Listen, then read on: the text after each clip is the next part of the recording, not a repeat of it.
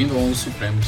Eu sou Davi Sobreira e estou passando só para lembrar que na descrição do episódio você encontra o sumário com a minutagem de cada assunto, além de outras informações importantes.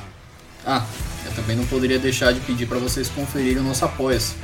Com um real por mês vocês ajudam a manter o projeto funcionando. Obrigado pela ajuda e até depois da vinheta.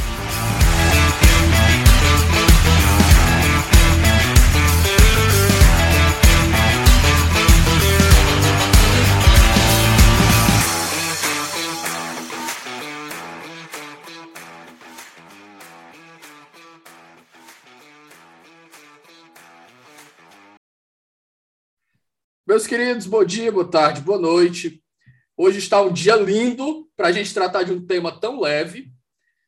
E eu queria começar a nossa conversa dizendo que esse é um episódio que é um complemento do episódio 97. A gente está aqui no episódio, gravando o episódio 99, e a gente está fazendo um complemento à, à, nossa gravação que foi feita, como eu anunciei lá no episódio 97, quando a gente falou sobre o versus Wade, sobre a perspectiva do aborto numa, numa, num olhar, entre aspas, pro-life, que a gente fez a perspectiva pro-choice lá com a, com a Kika, com a Cristina Neves e com a Natália Mariel. Então, eu queria deixar primeiro o mesmo aviso que eu deixei da outra vez, pessoal. Eu sei que o tema é sensível, eu sei que as pessoas é, estão com os ânimos acalorados quando se trata disso, mas eu espero que os ouvintes eles tenham a mesma parcimônia com esse episódio que eles tiveram com o 97. E eu vou manter sempre o 11 um lugar de ideias plurais. Por mais que as pessoas é, possam se irritar aqui ou ali, infelizmente, eu, eu, eu não tenho o que fazer contra isso, pessoal. Eu vou continuar fazendo do 11 uma coisa que eu fiz a minha vida toda. Eu vou continuar me expondo a ideias que eu gosto e que eu não gosto e eu vou continuar mudando de ideias várias vezes enquanto eu achar necessário. E é isso. Então, feito essa breve, esse breve disclaimer, eu faço minhas primeiras introduções aqui. Deixa eu começar com o Raso, que é novato aqui no 11. Raso, muitíssimo obrigado pela participação. Você pode dar seus dois centavos sobre suas credenciais e por que, que você foi chamado aqui, por que, que você tem lugar de fala para a gente trabalhar esse assunto, por gentileza? Muito obrigado, Davi. Muito obrigado, Carlos. É, e muito obrigado aos ouvintes. É uma alegria sempre poder conversar sobre esse assunto e num programa de podcast assim tão, tão interessante pela proposta de plural de ideias e pela é, essa abertura tão, tão significativa no ambiente do debate público poder falar de um tema, como você me mencionou há pouco, sensível. Eu fui convidado porque eu acho que faltou convidados aí para você. é, fui convidado porque eu escrevi um livro chamado Contra o Aborto e tenho participado de alguma forma é, desse debate público e tenho sou formado em filosofia, tenho mestrado em filosofia pela PUC São Paulo e, enfim, eu acho que é um, um assunto que é de interesse público, é de interesse de todos.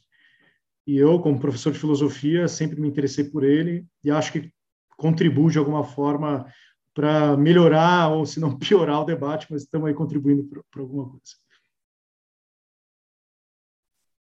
Carlos, por gentileza, você que já é veterano aqui, me diga explique aqui para os nossos ouvintes quando foi que eles ouviram a sua voz aqui pelo 11 e suas credenciais, por gentileza. Isso, isso mesmo. Bom, antes de qualquer coisa, Davi, é um prazer conversar de novo contigo. E, igualmente, é um prazer conversar com o Francisco, que tem um trabalho tão relevante acerca desse assunto que nos reúne hoje aqui. Na verdade, eu acho que faltou convidados para o meu convite, para eu ser chamado e não para o Francisco, né?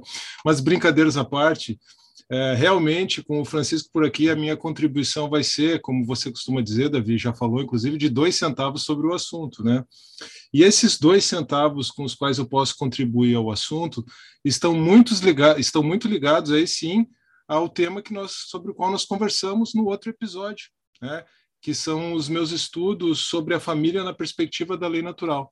E foi é, esse estudo, essa pesquisa que deu origem ao livro que eu publiquei no passado, Educação Domiciliar, um Direito Humano Negativo, E na época nós foi bem na época que o projeto estava em desenvolvimento que nós gravamos aquele episódio sobre o homeschooling.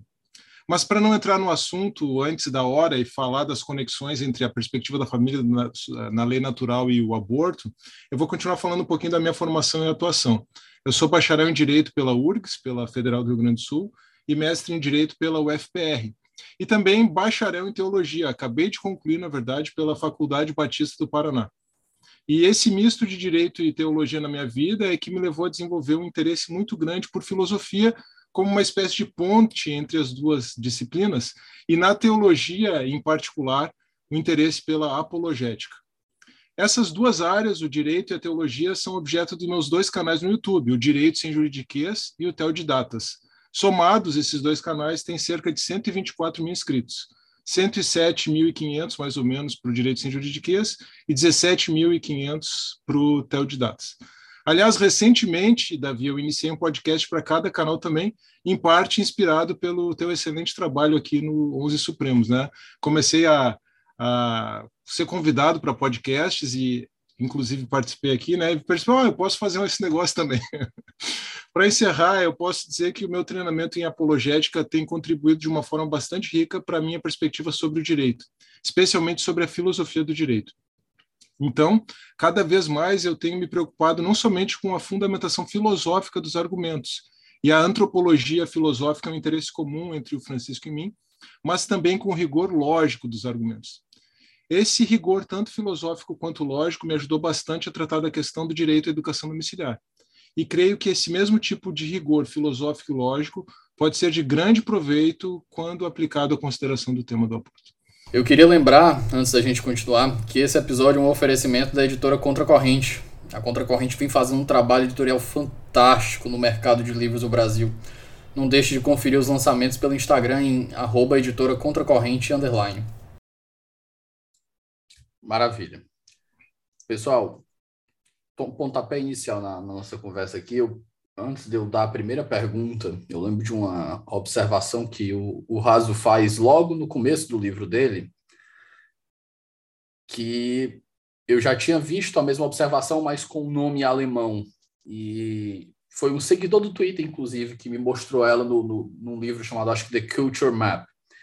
Se chama Zarlichkeit, que é uma ideia, traduz-se a ideia de objetividade, que quando você vai debater, você está debatendo ideias e não pessoas. Então, quando você está debatendo ideias, você pode fazer o que você quiser com a ideia da, da com, com aquela ideia, e aquilo não vai respingar na pessoa. Eu acho que isso era para ser um princípio de qualquer debate. Mas é, é, nos dias de hoje é sempre interessante quando alguém aponta isso, porque as pessoas tendem a se identificar com as próprias ideias no ponto que parece que quando você ataca a ideia, parece que você está atacando a pessoa pessoalmente. Parece uma coisa pessoal. Então, quando o Francisco faz esse, esse, esse, esse disclaimer logo no começo do livro dele, eu acho muito importante. Mas para a nossa primeira pergunta aqui, e eu vou pedir para o Francisco dar o pontapé e depois o Carlos, se quiser, entra com as considerações. Francisco, obviamente, antes mesmo desse episódio ser lançado, eu já recebi críticas pelo fato de eu ter convidado dois homens para conversar sobre aborto. E uma coisa que eu aprendi, e aqui os, tanto vocês quanto os meus ouvintes podem, podem, podem me dizer, é que o argumento do lugar de fala, ele nunca deve ser usado para interditar o debate. Ele é feito para você valorizar, ter empatia com certas visões que têm uma carga, que podem ter uma carga epistemológica diferente da nossa por terem passado pela vivência da, daquilo que se debate. Tudo bem, respeito, acho uma ideia fantástica. Mas quando a pessoa faz essa migração de querer transformar uma ideia que é para feita para você estimular a empatia com a visão epistemológica, para interditar o debate, aí você não encontra em mim um, um aliado na trincheira. Então, Francisco, por que é que três homens brancos héteros cis podem discutir aborto, por gentileza? Muito bom. Muito boa pergunta, muito bom problema. É, antes de começar, eu queria dizer ao Carlos que eu acabei de é, me inscrever no canal dele, então ele ganhou mais um inscrito. É, a provocação é, Davi, é sempre boa. Agora, por que, respondendo direto, dois homens brancos, cis, etc., todos esses, esses atributos que nós temos hoje em dia? Porque simplesmente nós podemos debater qualquer assunto. Não existe assunto é, fechado para investigação e arguição da inteligência humana. Não tem assunto que um ser humano, cuja vocação é justamente o questionamento, é, exigências do que é justo e injusto, né, de falar no espaço da comunidade humana, não tem assunto que nós não possamos perguntar sobre os seus fundamentos, sobre os seus princípios. Então, o horizonte do questionamento humano é a totalidade. Todas as coisas podem passar pelo crivo da investigação, do exame, da crítica.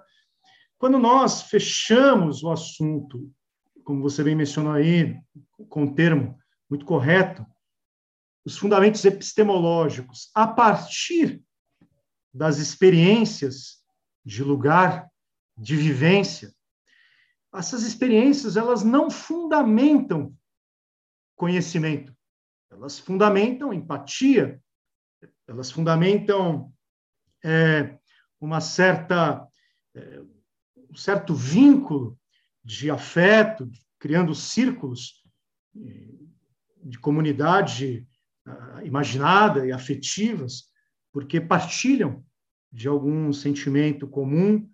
E, e, isso faz parte da natureza humana também, é um aspecto da dimensão humana poder é, manifestar o que sente, de onde fala, de como a vida foi, de como é difícil, etc, etc, etc, de uma posição de vivência, mas a posição de vivência, o locus da vivência, não garante, não dar fundamento para o conhecimento universal, científico, eu chamo de ciência aqui no sentido mais abrangente do termo, a própria epistemologia, é, não, não, tem fundamento na, nessa vivência. Então, o lugar de fala, ele muitas vezes, obviamente, que nem todo mundo deve fazer isso, mas naquilo que o debate público tem demarcado para ah, o sujeito ali que chama para si o lugar de fala como um lugar privilegiado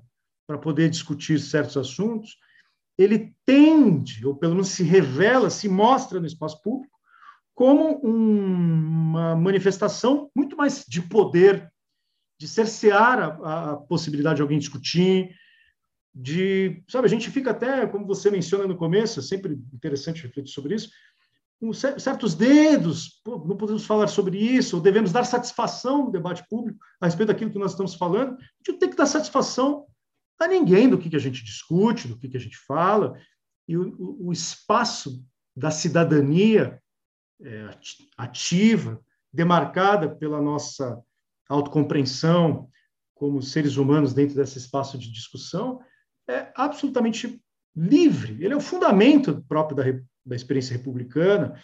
Então, eu só vejo no debate público a expressão lugar de fala como uma expressão que tem ou tende a estar muito mais vinculada a um exercício de poder arbitrário, de cercear a discussão. A discussão é livre. Nós podemos falar a respeito de qualquer assunto. Agora, é claro que falar aqui, quando eu menciono, eu não estou falando simplesmente da liberdade de expressão, não estou mencionando isso, estou falando de liberdade de discussão, a liberdade de é, poder perguntar livremente pelos fundamentos das, da realidade social, cultural, que tem um aspecto, a princípio, pode ter um aspecto puramente descritivo dessa realidade, mas pode também ter um aspecto normativo, indicando o que se deve ou não fazer, o que é viver uma vida ética, o que é viver uma vida boa. Afinal de contas, desde Aristóteles, é, é claro isso, que a presença da filosofia ou da reflexão humana fundamentada por uma perspectiva filosófica é, sim, poder dizer o que é justo, o que, o que não é justo, e compartilhar com os outros membros dessa comunidade política, comunidade social, dê o nome que quiser, quiser, der, der, quiser dar. E eu encerrando minha fala, eu diria o seguinte: É, estamos aqui pensando ou tentando alicerçar por que uma determinada decisão, uma determinada prática que acontece no interior da sociedade é injusta ou não. Isso que é discutir a questão do aborto. Quais são as razões que dão é, validade para essa escolha ou quais são as razões que não dão validade para essa escolha? O debate é um debate que primeiro passa pelo nível do exame, dos princípios, nós escolhemos no vazio os fundamentos da nossa argumentação. O Carlos mencionava ali no começo que ele é bem interessado em apologia, é fazer defesa justamente sobre os critérios da racionalidade de uma perspectiva, de uma visão de mundo. E a apologética está permeada em todos os nossos níveis de existência. No caso de um religioso, isso é um termo técnico, né? um termo que está dentro da esfera religiosa. Mas em qualquer movimento social, em qualquer um que se interessa por debater qualquer assunto, a gente precisa aprender sempre a dar razões da nossa crença. É isso que a filosofia nos ajuda. Eu acho que é por isso que quando a gente fala do, né, recorre ao lugar de fala, a gente tem que tomar muito cuidado para não ver a nossa liberdade cerceada e e, e pedir desculpa ou, ou, ou, ou, dar é, justificativas daquilo que eu tenho que falar ou não no espaço público. É, Carlos, pegando esse pontapé aí com do que o Raso falou, então eu repito, né? Então a gente pega a, o lugar de fala, a ideia de lugar de fala como enquanto a gente pegar ela como um acréscimo ao debate, que vai dar um colorido maior a, a, o conteúdo que está sendo debatido, tudo bem. Enquanto ela trabalha como obstáculo, enquanto interditador do debate, aí não. O que, que você tem a acrescentar para a gente antes da gente continuar? Ótimo, foi excelente porque vocês começaram fazendo exatamente aquilo que eu mencionei ser necessário, que é estabelecer a precisão conceitual, o rigor técnico e terminológico. Mas Antes de eu surfar um pouco nessa onda aí do, do lugar de fala, Davi, se você me permite, eu queria fazer uma consideração inicial, um paralelo inicial, uma analogia inicial. Meditando previamente sobre toda a nossa conversa, e isso tem um pouco a ver com a tal da empatia do lugar de fala, eu lembrei do enfrentamento que na apologética, Francisco acabou de, de, lembrar da apologética também, é feito sobre o problema do mal, ou o problema do sofrimento, aqui especificamente dentro da apologética cristã. Aquela antiga questão que pergunta por que existe sofrimento num mundo criado por um Deus onipotente e bondoso. Bem, obviamente, eu não vou entrar na abordagem filosófica aqui, embora esteja bem estabelecido que a partir do trabalho de Alvin Plantinga, o problema do mal não pode ser considerado um anulador racional à fé cristã. Mas isso na perspectiva lógica, ou seja, o problema lógico do mal não é um anulador racional da fé cristã. E como eu mencionei, eu não vou entrar nessa questão filosófica e teológica profunda aqui, senão talvez apenas para dizer que há muito tempo uma das respostas cristãs ao problema do mal é o reconhecimento de que, talvez seja importante registrar isso, Deus pode extrair do sofrimento um bem maior. Mas isso, que Deus pode extrair do sofrimento um bem maior, é um possível enfrentamento ao problema lógico do mal. Eu lembrei do problema do mal e do sofrimento, especialmente porque os teólogos costumam dizer, e eu penso que isso com razão, que é necessário separar o problema lógico do mal do problema pastoral do mal. A questão é racional, puramente racional, e se for, há bons argumentos racionais para enfrentar o problema do mal, ou a questão é existencial, ou seja, diz respeito a uma revolta da pessoa com Deus por conta de uma situação de sofrimento. Porque se a questão for pastoral, a pessoa não precisa de argumentos racionais, mas de cuidado pastoral, de acolhimento, de aconselhamento, isso se ela estiver disposta a ser ajudada, é claro. Deu para perceber como a coisa funciona mais ou menos da mesma forma aqui? Quanto ao aborto, existe uma questão existencial que envolve sofrimento, um drama de vida muitas vezes conectado na experiência da pessoa a um verdadeiro, a um verdadeiro dilema moral.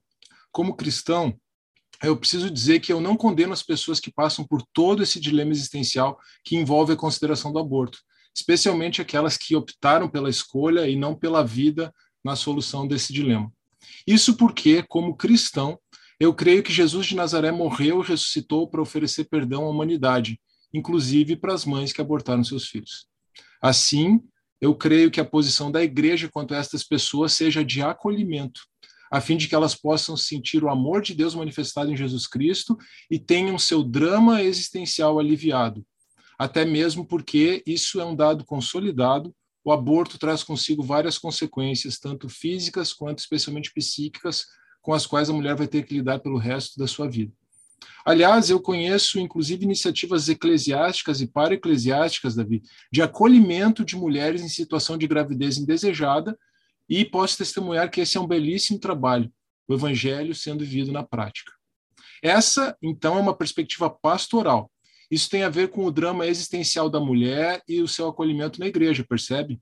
Mas assim como o problema do mal e do sofrimento tem uma dimensão lógica, não somente pastoral, a questão do aborto também tem uma dimensão ética, social, política.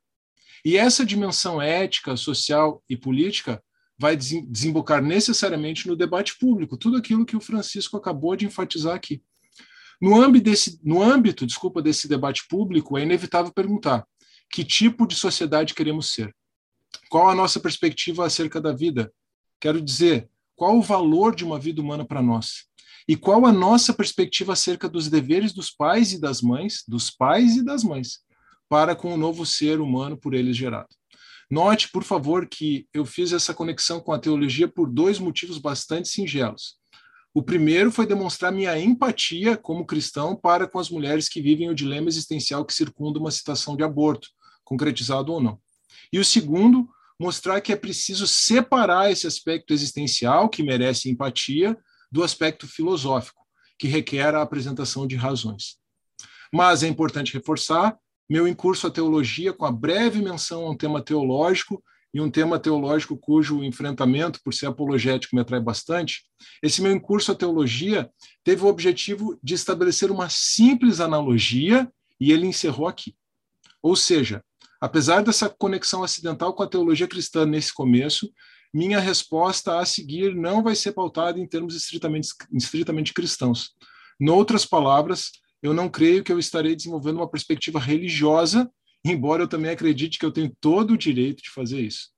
Tendo feito essa ressalva inicial, a verdade é que eu fico feliz por você ter feito essa pergunta sobre o lugar de fala, Davi. Porque quando eu estava me preparando para a nossa conversa, eu pensei exatamente sobre isso. Não por um problema de gênero, vamos dizer assim, né? A sua conversa anterior foi com duas mulheres, agora está conversando com dois homens. Eu pensei que isso poderia ser eventualmente explorado com certa força retórica.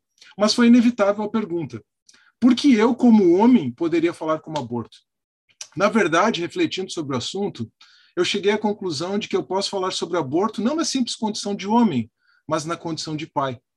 E isso vai, está diretamente ligado à forma como eu pretendo tratar a questão numa perspectiva filosófica, ainda que eu vá iniciar falando da minha própria existência, a minha própria experiência.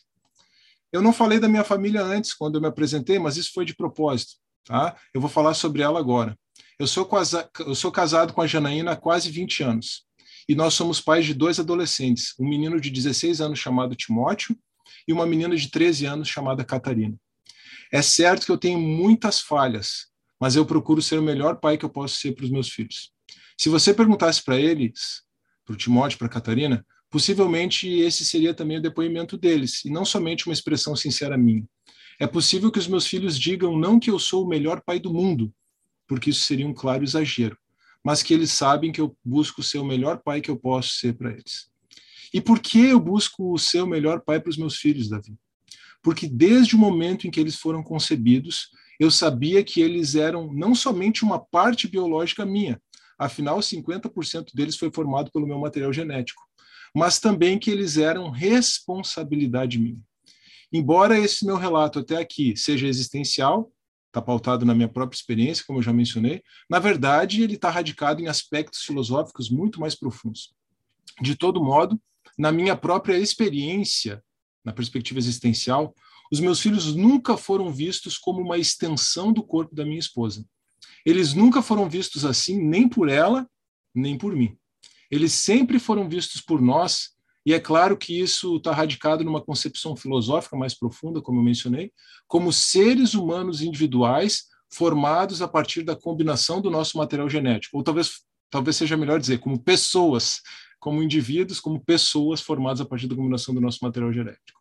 Então, nossos filhos sempre foram vistos por nós, e isso também durante a gestação, não como uma simples extensão do corpo da Janaína, mas, se eu posso colocar assim para facilitar a comunicação, como uma extensão biológica de nós dois. E, na verdade, eles continuam sendo uma extensão biológica de nós dois. Essa não era uma realidade apenas da gestação, enquanto eles precisavam de um sistema biológico especial de proteção e nutrição que funcionava, agora sim, como parte do corpo da Janaína. Aliás, a prova de que o Timóteo e a Catarina são uma extensão biológica nossa é que eles são tão parecidos conosco, tão parecidos conosco, a ponto de eu ter um amigo que brinca que a minha família é usada para calibrar teste de DNA. Sabe aquela história de que a certeza do teste de DNA é 99,999, sei lá quantos 9%? Pois é, isso até que o teste seja feito com a minha família. Se um laboratório nos usar para calibrar os seus exames, dizem por aí que o índice de certeza sobe para 100%. Brincadeiras à parte, essa extensão biológica também se tornou uma extensão social. Os meus filhos não são apenas biologicamente parte de minha esposa e parte minha. A partir do momento em que o nosso filho mais velho, o Timóteo, foi concebido, eu e a Janaína deixamos de ser um casal e nós três passamos a ser uma família. Claro que nós podíamos ser pensados como uma família antes, eu só estou fazendo um jogo retórico aqui. Pelo menos essa sempre foi a nossa perspectiva existencial, assim como essa também é a minha perspectiva filosófica. Nós nos tornamos uma família quando ele. Nós não nos tornamos, desculpa, uma família quando ele nasceu. Antes, nós sempre pensamos em nós realmente como uma família desde o momento em que soubemos da existência biológica dele. Aquela família que já existia desde a concepção do Timóteo, é claro, apenas cresceu no momento que a Catarina foi concebida e que o próprio Timóteo se envolveu com a Catarina dentro do ventre é, da Janaína, já expressando é, amor e expectativa pelo nascimento dela. O fato de nós nos vermos como uma família nos coloca em uma nova perspectiva de vida. E eu preciso explicar isso um pouco melhor, e aqui aquela abordagem mais filosófica vai se tornando mesmo inevitável, embora ela já tenha começado desde o momento em que eu comecei a falar aqui. Eu sempre compreendi o meu casamento como uma aliança entre a Janaína e mim. Não um simples contrato, mas uma aliança. De forma bem simples, a diferença entre um contrato e uma aliança é que num contrato o que existe são apenas direitos e deveres recíprocos. Já numa aliança, o que existe é uma identidade recíproca. Essa identidade recíproca é a base de direitos e deveres recíprocos. E é importante aqui que eu foque não nos direitos, como a sociedade contemporânea de base liberal está tão acostumada, mas nos deveres. Então, meus filhos são, por assim dizer, extensões biológicas minhas. É claro que eles também são, nesse mesmo sentido, extensões biológicas da minha esposa. E é claro também que eles nunca foram simplesmente parte do meu corpo, assim como não foram simplesmente parte do corpo da minha esposa. Biologicamente, eles uma vez foram uma célula produzida pelo meu corpo e uma célula produzida pelo corpo da Janaína. Mas uma vez que estas células se encontraram dentro do corpo dela, iniciou-se o processo de gestação de uma nova vida. O que eu quis dizer até aqui é que quando esse processo de gestação de uma nova vida começou, nós nos tornamos pai e mãe. Nós deixamos, lembra, de ser um casal para nos tornarmos uma família. Poderíamos ser pensados como uma família antes disso, é claro, eu só estou, de novo, enfatizando retoricamente a questão aqui. Como agora nós somos uma família, a minha aliança não é mais somente com a minha esposa, mas também com os meus filhos. E em razão da identidade comum que eu compartilho com eles, lembro que é isso que define uma aliança, eu tenho também deveres para com eles. Os deveres que eu tenho para com os meus filhos são os de não somente cuidar de sua vida e de sua saúde, mas também de fazer tudo o que está a meu alcance para que eles floresçam integralmente como seres humanos. É assim que eu vejo na minha própria jornada de vida, na minha perspectiva existencial. Mas, interessantemente, é isso também o que os ditames da razoabilidade prática da lei natural ensinam. Percebe que gerar um filho não é simplesmente gerar fisicamente, gerar biologicamente uma criança, Antes, a geração de um filho tem a ver com o florescimento integral de uma pessoa. E isso também irá nos remeter à perspectiva dos direitos humanos. De forma bem resumida, e usando minha própria experiência para exemplificar o conceito, é isso que a lei natural nos diz acerca da família, dos vínculos biológicos e morais que os pais têm com seus filhos. Os vínculos biológicos dos pais com seus filhos estão na base dos deveres morais que os pais têm para com esses mesmos filhos. Numa perspectiva educacional, o assunto da nossa primeira conversa, Davi, esses deveres morais dos pais estabelecem o caráter originário e pré-político da autoridade dos pais sobre os filhos. Esse caráter originário da autoridade dos pais tem importante reflexo nas questões educacionais.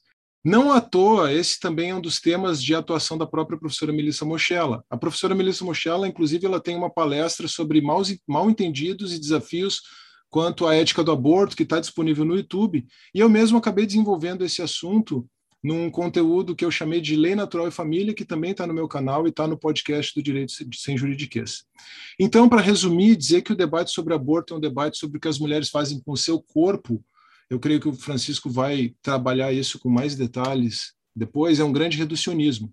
O corpo das mulheres está envolvido? É claro que, em certo sentido, ele está envolvido, porque a nova vida que está sendo gerada e que talvez não seja mais enfatizar, não é parte do corpo da mãe, depende do corpo da mãe para ser protegida e nutrida. Contudo, embora a proteção e a nutrição sejam fornecidas de forma biologicamente inexorável pela mãe, precisamos notar que o pai tem igualmente o dever de proteger e nutrir aquela criança em formação. E mais do que isso, ambos, pai e mãe, têm um compromisso que decorre da identidade compartilhada com o filho, com o florescimento humano integral desse filho para além do ventre materno. Por isso, parece-me que homens têm sim lugar de fala. Eu, pelo menos, como pai responsável e amoroso de dois filhos, penso que tenho. Se eu tivesse entregue os meus filhos à própria sorte, certamente eu não teria o direito de dizer qualquer coisa sobre o assunto, muito mais por um problema de hipocrisia, talvez, do que por falta de lugar de fala. Mas parece que não é esta a situação na qual estou.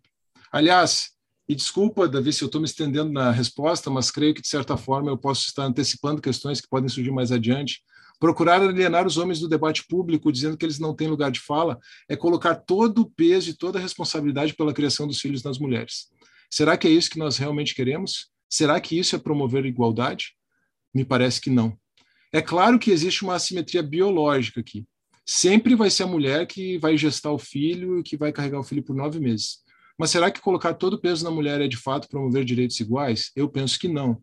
Na minha humilde perspectiva, promover direitos iguais significa estabelecer a responsabilidade igual de ambos, pai e mãe pelo filho. E pode ser que eu esteja enganado.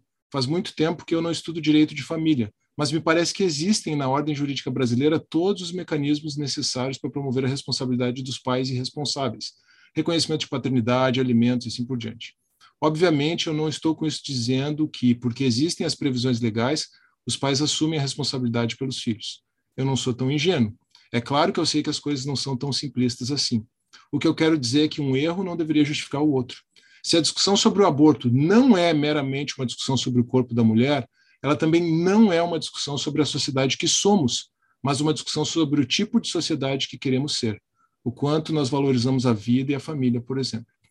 Eu preciso dizer que é realmente lamentável que muitos pais não cumpram com os deveres estabelecidos não somente pelos ditames da razoabilidade prática da lei natural, mas também pelo Código Civil brasileiro o que é ilustrado pela quantidade enorme de filhos que sequer têm o nome do pai no registro de nascimento.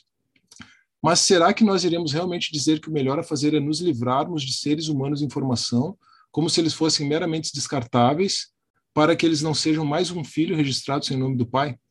Será que quando nosso debate está pautado em escolher a qual das estatísticas esse desafortunado ser humano ou essa desafortunada pessoa irá pertencer, se, ao filho, se aos filhos não registrados pelos pais ou aos fetos abortados, isso não mostra que nós estamos simplesmente transformando pessoas em números? Isso não mostra que nós os estamos desumanizando? E nós sabemos que a estratégia histórica, o Francisco pode falar muito melhor do que eu sobre isso, a estratégia histórica para alienar e até, até mesmo exterminar grupos de seres humanos sempre foi reduzir o seu status ontológico. Não é uma pessoa, e por isso podemos fazer com ele o que quisermos. É só pensar em escravidão, em holocausto e assim por diante nós não estaríamos propondo o mesmo para pessoas em formação dentro do útero materno? Provocado por essa pergunta, eu encerro essa minha participação inicial. Desculpa, eu me estendi demais, mas eu acho que eu já antecipei coisas que o Francisco vai trabalhar muito melhor do que eu depois, e aí eu, eu fico mais é, quieto aqui, ouvindo e aprendendo. Eu encerro essa minha participação inicial com um pensamento que me tomou de assalto enquanto eu ouvia a repercussão recente, ou melhor, a repercussão da recente revogação de Roe versus Wade.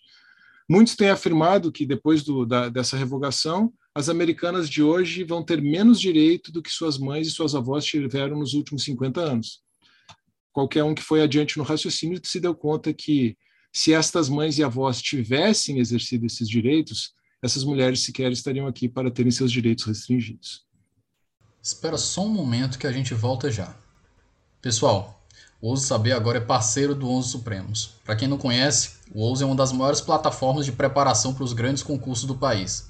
São mais de mil aprovações em concursos de defensoria pública, além de centenas de aprovações em provas de Ministério Público, magistratura e procuradorias. Para conhecer mais, é só acessar arroba Saber no Instagram. Continuando nossa conversa, Carlos e Raso. A segunda pergunta, que a gente já entra um pouco na decisão. E bem no começo da decisão, o Justice Alito, que foi que, o responsável por redigir a, a opinião da corte, né, o voto majoritário, ele diz que o aborto é uma questão moral e classifica o aborto como um desacordo moral razoável. Eu pergunto para vocês, os dois, e aqui eu, eu pergunto para vocês, não quanto representantes de todos os cristãos, obviamente, não faz sentido. Mas eu, até onde eu vi, e aqui de novo, leia com grão de sal, até onde eu vi a minha vivência, a minha visão do mundo, não é o mundo como ele é até onde eu vi, a defesa do aborto, ela é feita, eu não achei uma defesa de aborto feita, ou uma defesa contra o aborto feita por quem não é cristão. Eu ainda não conheço pessoas. Lógico que deve existir, pessoal, por favor. Mas o que eu estou dizendo é que eu não conheço. Então, vocês, enquanto cristãos, eu pergunto para vocês: vocês concordam com o que o Justice Alito falou ali dentro da decisão? Ele disse que é um desacordo moral razoável, ou aquilo ali é mera retórica? Porque o Alito é, até onde eu sei, um fervoroso cristão. E você colocar um assunto tão delicado dentro do campo do desacordo moral razoável também é um passo importante. Eu pergunto para vocês, primeiro para o Raso, para a gente fazer essa alternância aqui. Raso, você encara o, a, a, a discussão do aborto como um desacordo moral razoável?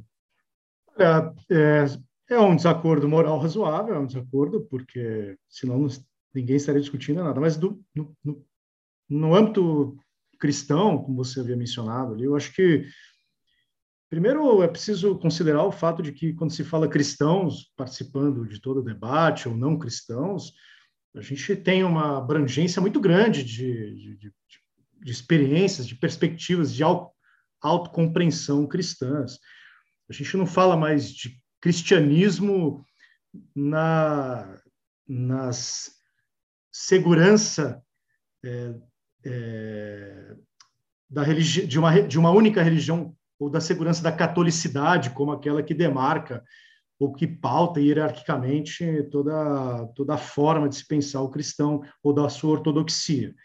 Então, assim, há elementos, sim, de desacordo, isso me parece bastante é, com a constatação de um, de um, de um de uma experiência sociológica e cultural muito grande. Se é que eu entendi bem, assim, quando você expressa a ideia de um desacordo é, moral razoável. Né? Agora, é preciso, antes de, de mais nada, e eu, eu acho que isso deveria ser bem demarcado, é, o quanto, na verdade, a, é possível, você mencionou isso na sua fala, né? É, que eu não conheço é, quem não é cristão que se movimenta com relação a, a, ao aborto, contra o aborto. Eu acho que isso é uma, uma, uma expressão complicada, Davi, porque é, dá a impressão de que nós, assim, se eu não fosse cristão, ou que há ateus, ou que há é, pessoas que são é, secularizadas, vamos chamar assim, acho que a expressão correta é essa, teria mais um certo prestígio nesse debate moderno, público, porque está vendo, olha, o cristão ele parece carecer de um certo, de uma certa posição privilegiada na modernidade e, e ser moderno, sabe como é que é? Né? Então, assim, a, a, ideia quando eu chamo de modernidade aqui, eu estou pensando, obviamente, a partir do iluminismo, né? da ideia de que a fé ela tem uma posição epistemológica menor diante da possibilidade de fornecer razões que sustentam uma certa posição. É, eu, eu percebe, eu, eu, não é que eu discordo de você, né? Eu investigo essa sua fala no sentido de que eu me preocupo um pouco, porque eu acho que até vamos conversar nisso numa próxima pergunta. Porque, cara, sendo cristão ou não, não importa. A, a posição daqueles que se autocompreendem no espaço democrático, no espaço público, seja de, no nível nacional como internacional, são de pessoas que falam e que pensam, que, que se vinculam é, nas, nas suas instituições é, sejam elas familiares, como muito bem descrita aqui pelo há pouco pelo pelo Carlos. Acho que o Carlos, na verdade, quando fala da, da, da formação de família ali na primeira fala dele, traz na, o, o, grande tema do aborto, essa, que, é, que é inserir a discussão do aborto dentro da discussão sobre como se estrutura efetivamente uma família. Isso geraria aí um outro programa, eu sei bem. Mas, resumindo, o, o desacordo moral razoável me parece a constatação de um fato da própria cultura plural, secularizada, é, é, e a forma de, de, resolução desse desacordo pelo viés democrático, né, justamente pelos acordos democráticos, pelo consenso democrático, é justamente reconhecendo nesse pluralismo que ele tem um, uma característica irredutível, quer dizer, é quase impossível a resolução de desacordos nesse, nesse espaço plural, mas que há uma necessidade de, dessa resolução pelo, pelo o aspecto democrático, e aí toda a discussão que eu acho que gera a, a, a revisão da Suprema Corte Americana toca num assunto que é fundamental que é justamente a natureza da nossa forma política democrática, da nossa forma política, cujo os Estados Unidos serve para a gente como referência para discutir. Né? nós nem somos, é, é, é, é, de alguma forma, nem somos mesmo, de alguma forma, regulados por essa estrutura jurídica, política. Nós temos isso como exemplo apenas, como, uma, como um paradigma para importar essa discussão. Agora, qual o paradigma que eu acho interessante? É o fato de que você transita, você transcreve melhor para a esfera da legislação, do, legisla, do legislador, e não por, por uma decisão, por, um, por, uma decisão de Suprema, um decisionismo de Suprema Corte, ter pautado essa discussão há tantos anos, aí acho que dá 40, 50 anos, é, e a revisão Acho que a gente tem que tocar num assunto aqui que é fundamental. Sempre quando penso nisso, eu eu considero demais, né? Eu acho uma discussão que precisa ser feita, que é justamente o aspecto de fazer revisões normativas num âmbito de que primeiro você reconhece que a sua decisão possa ter sido errada ou ter falhas graves e que você joga essa essa discussão para a sua instituição efetiva para a instituição que se faz esses reparos normativos, a correção, etc., etc., que é o âmbito legislador. Eu acho que a decisão da Suprema Corte, se ela nos ensina alguma coisa, como brasileiros, é justamente o fato de que quem decide, discute, é o poder soberano, e esse poder, numa democracia, só pode, só pode ser fundamentado no parlamento e não em outro lugar, porque é um poder, é um problema político, muito que antecede justamente um problema de natureza é, jurídica, normativa jurídica. Aí. Eu, eu começaria a pensar a partir desses elementos. Davi, eu quero muito ouvir também aí o nosso amigo Carlos. Carlos, antes de eu passar a bola para ti, eu vou pegar um, um, trecho da fala do, do Raso e eu jogo para ti para você quiser fazer o complemento, ou até se o Raso quiser pescar de volta. Raso, concordo com você. Eu, inclusive, eu estava gravando com a professora Eneida desde Ressalgado aqui, que o episódio ainda vai sair, eu acho que vai ser o 101. E eu sou time parlamento. Eu, eu sempre privilegio mais o legislativo do que o judiciário. Eu não acredito que a salvação. Primeiro, que eu não acredito que a salvação esteja em nenhum dos três poderes.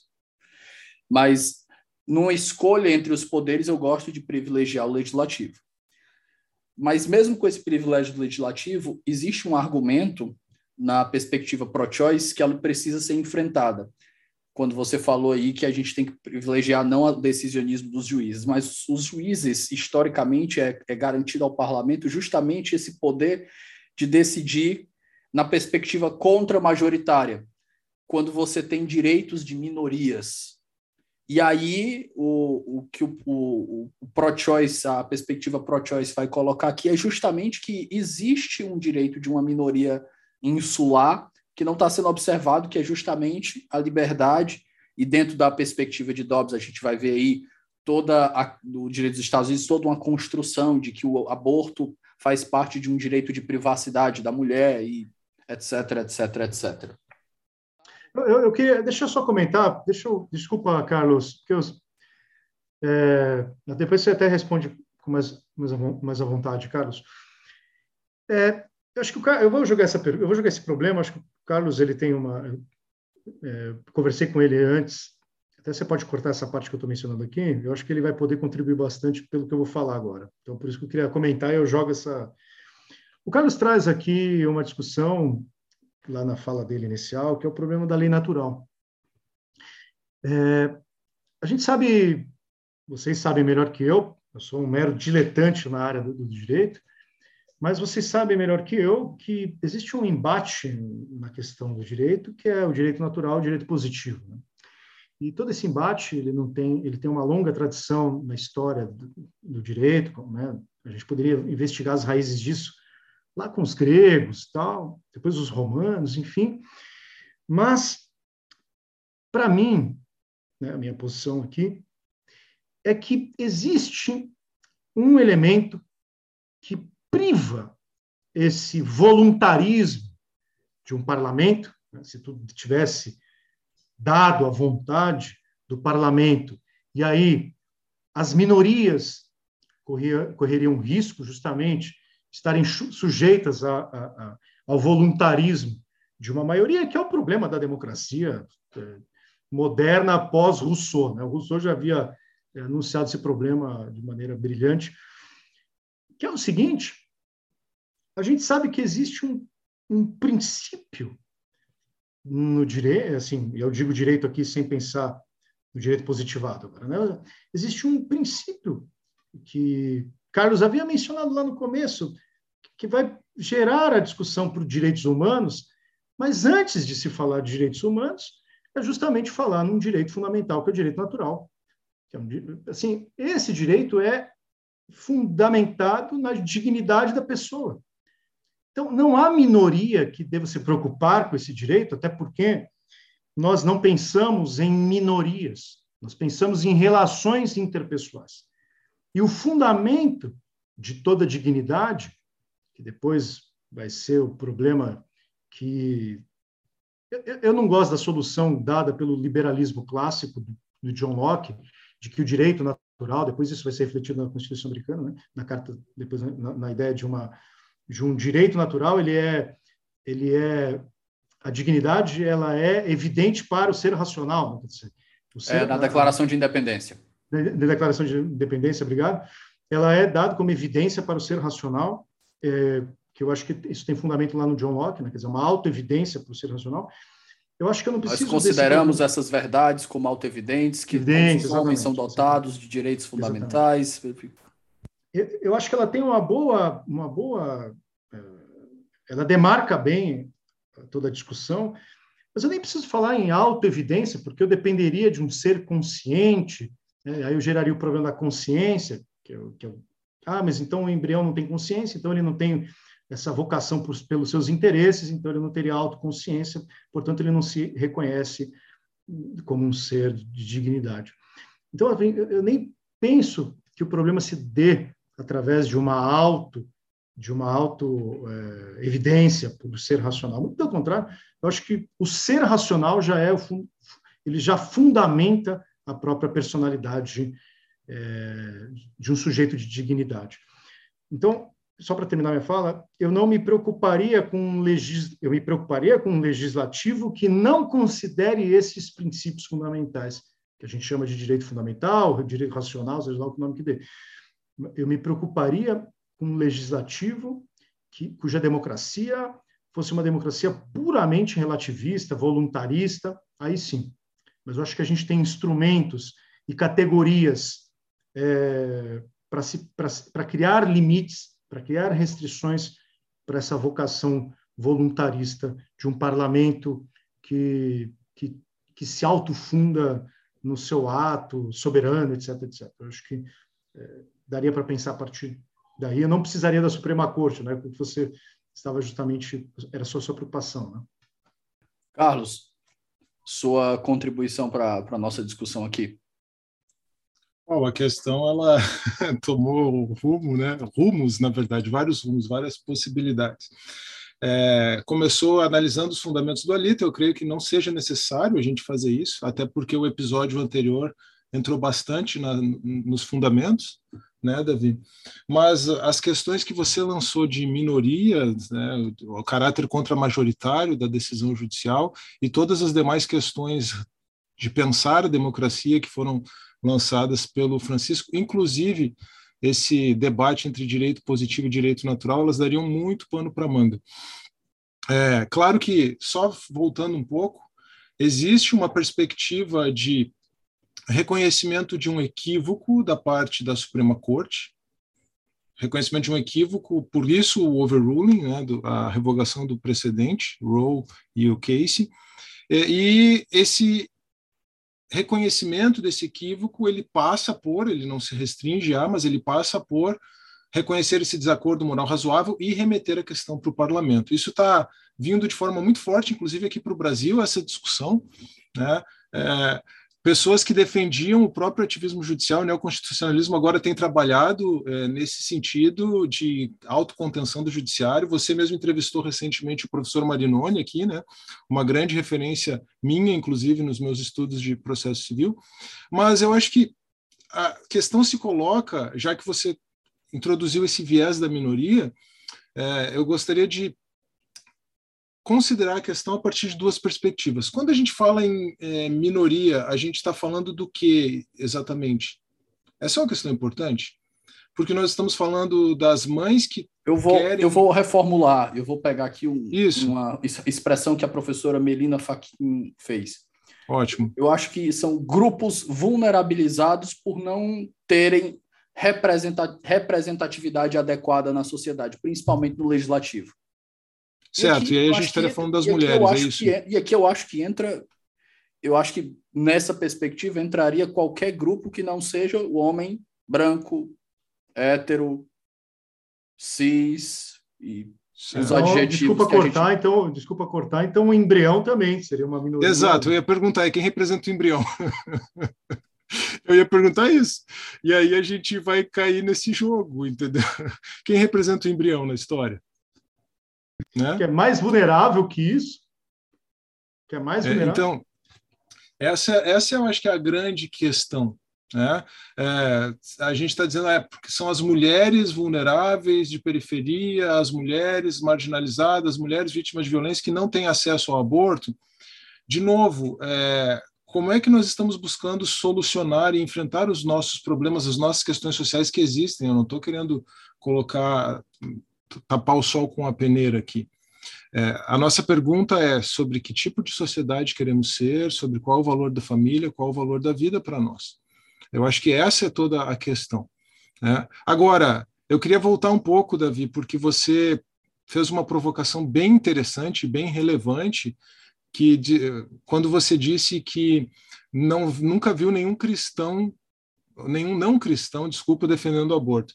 Você conhece a instituição chamada. Sendo, contra, sendo contra o aborto, Sendo contra o aborto, desculpa. É porque é bagunça na cabeça. É, é muito contra, pró, nega, negação, né? Vamos lá, vamos, vamos usar as terminologias a, a anglo-saxônica, ou americanos, né? acho que facilita, né? Pro-life, pro-choice, acho que Isso, fica, pois é. fica mais fácil para não. Perfeito. Eu também não conhecia assim, mas aí eu fui pesquisar, encontrei uma instituição chamada Secular Pro-Life.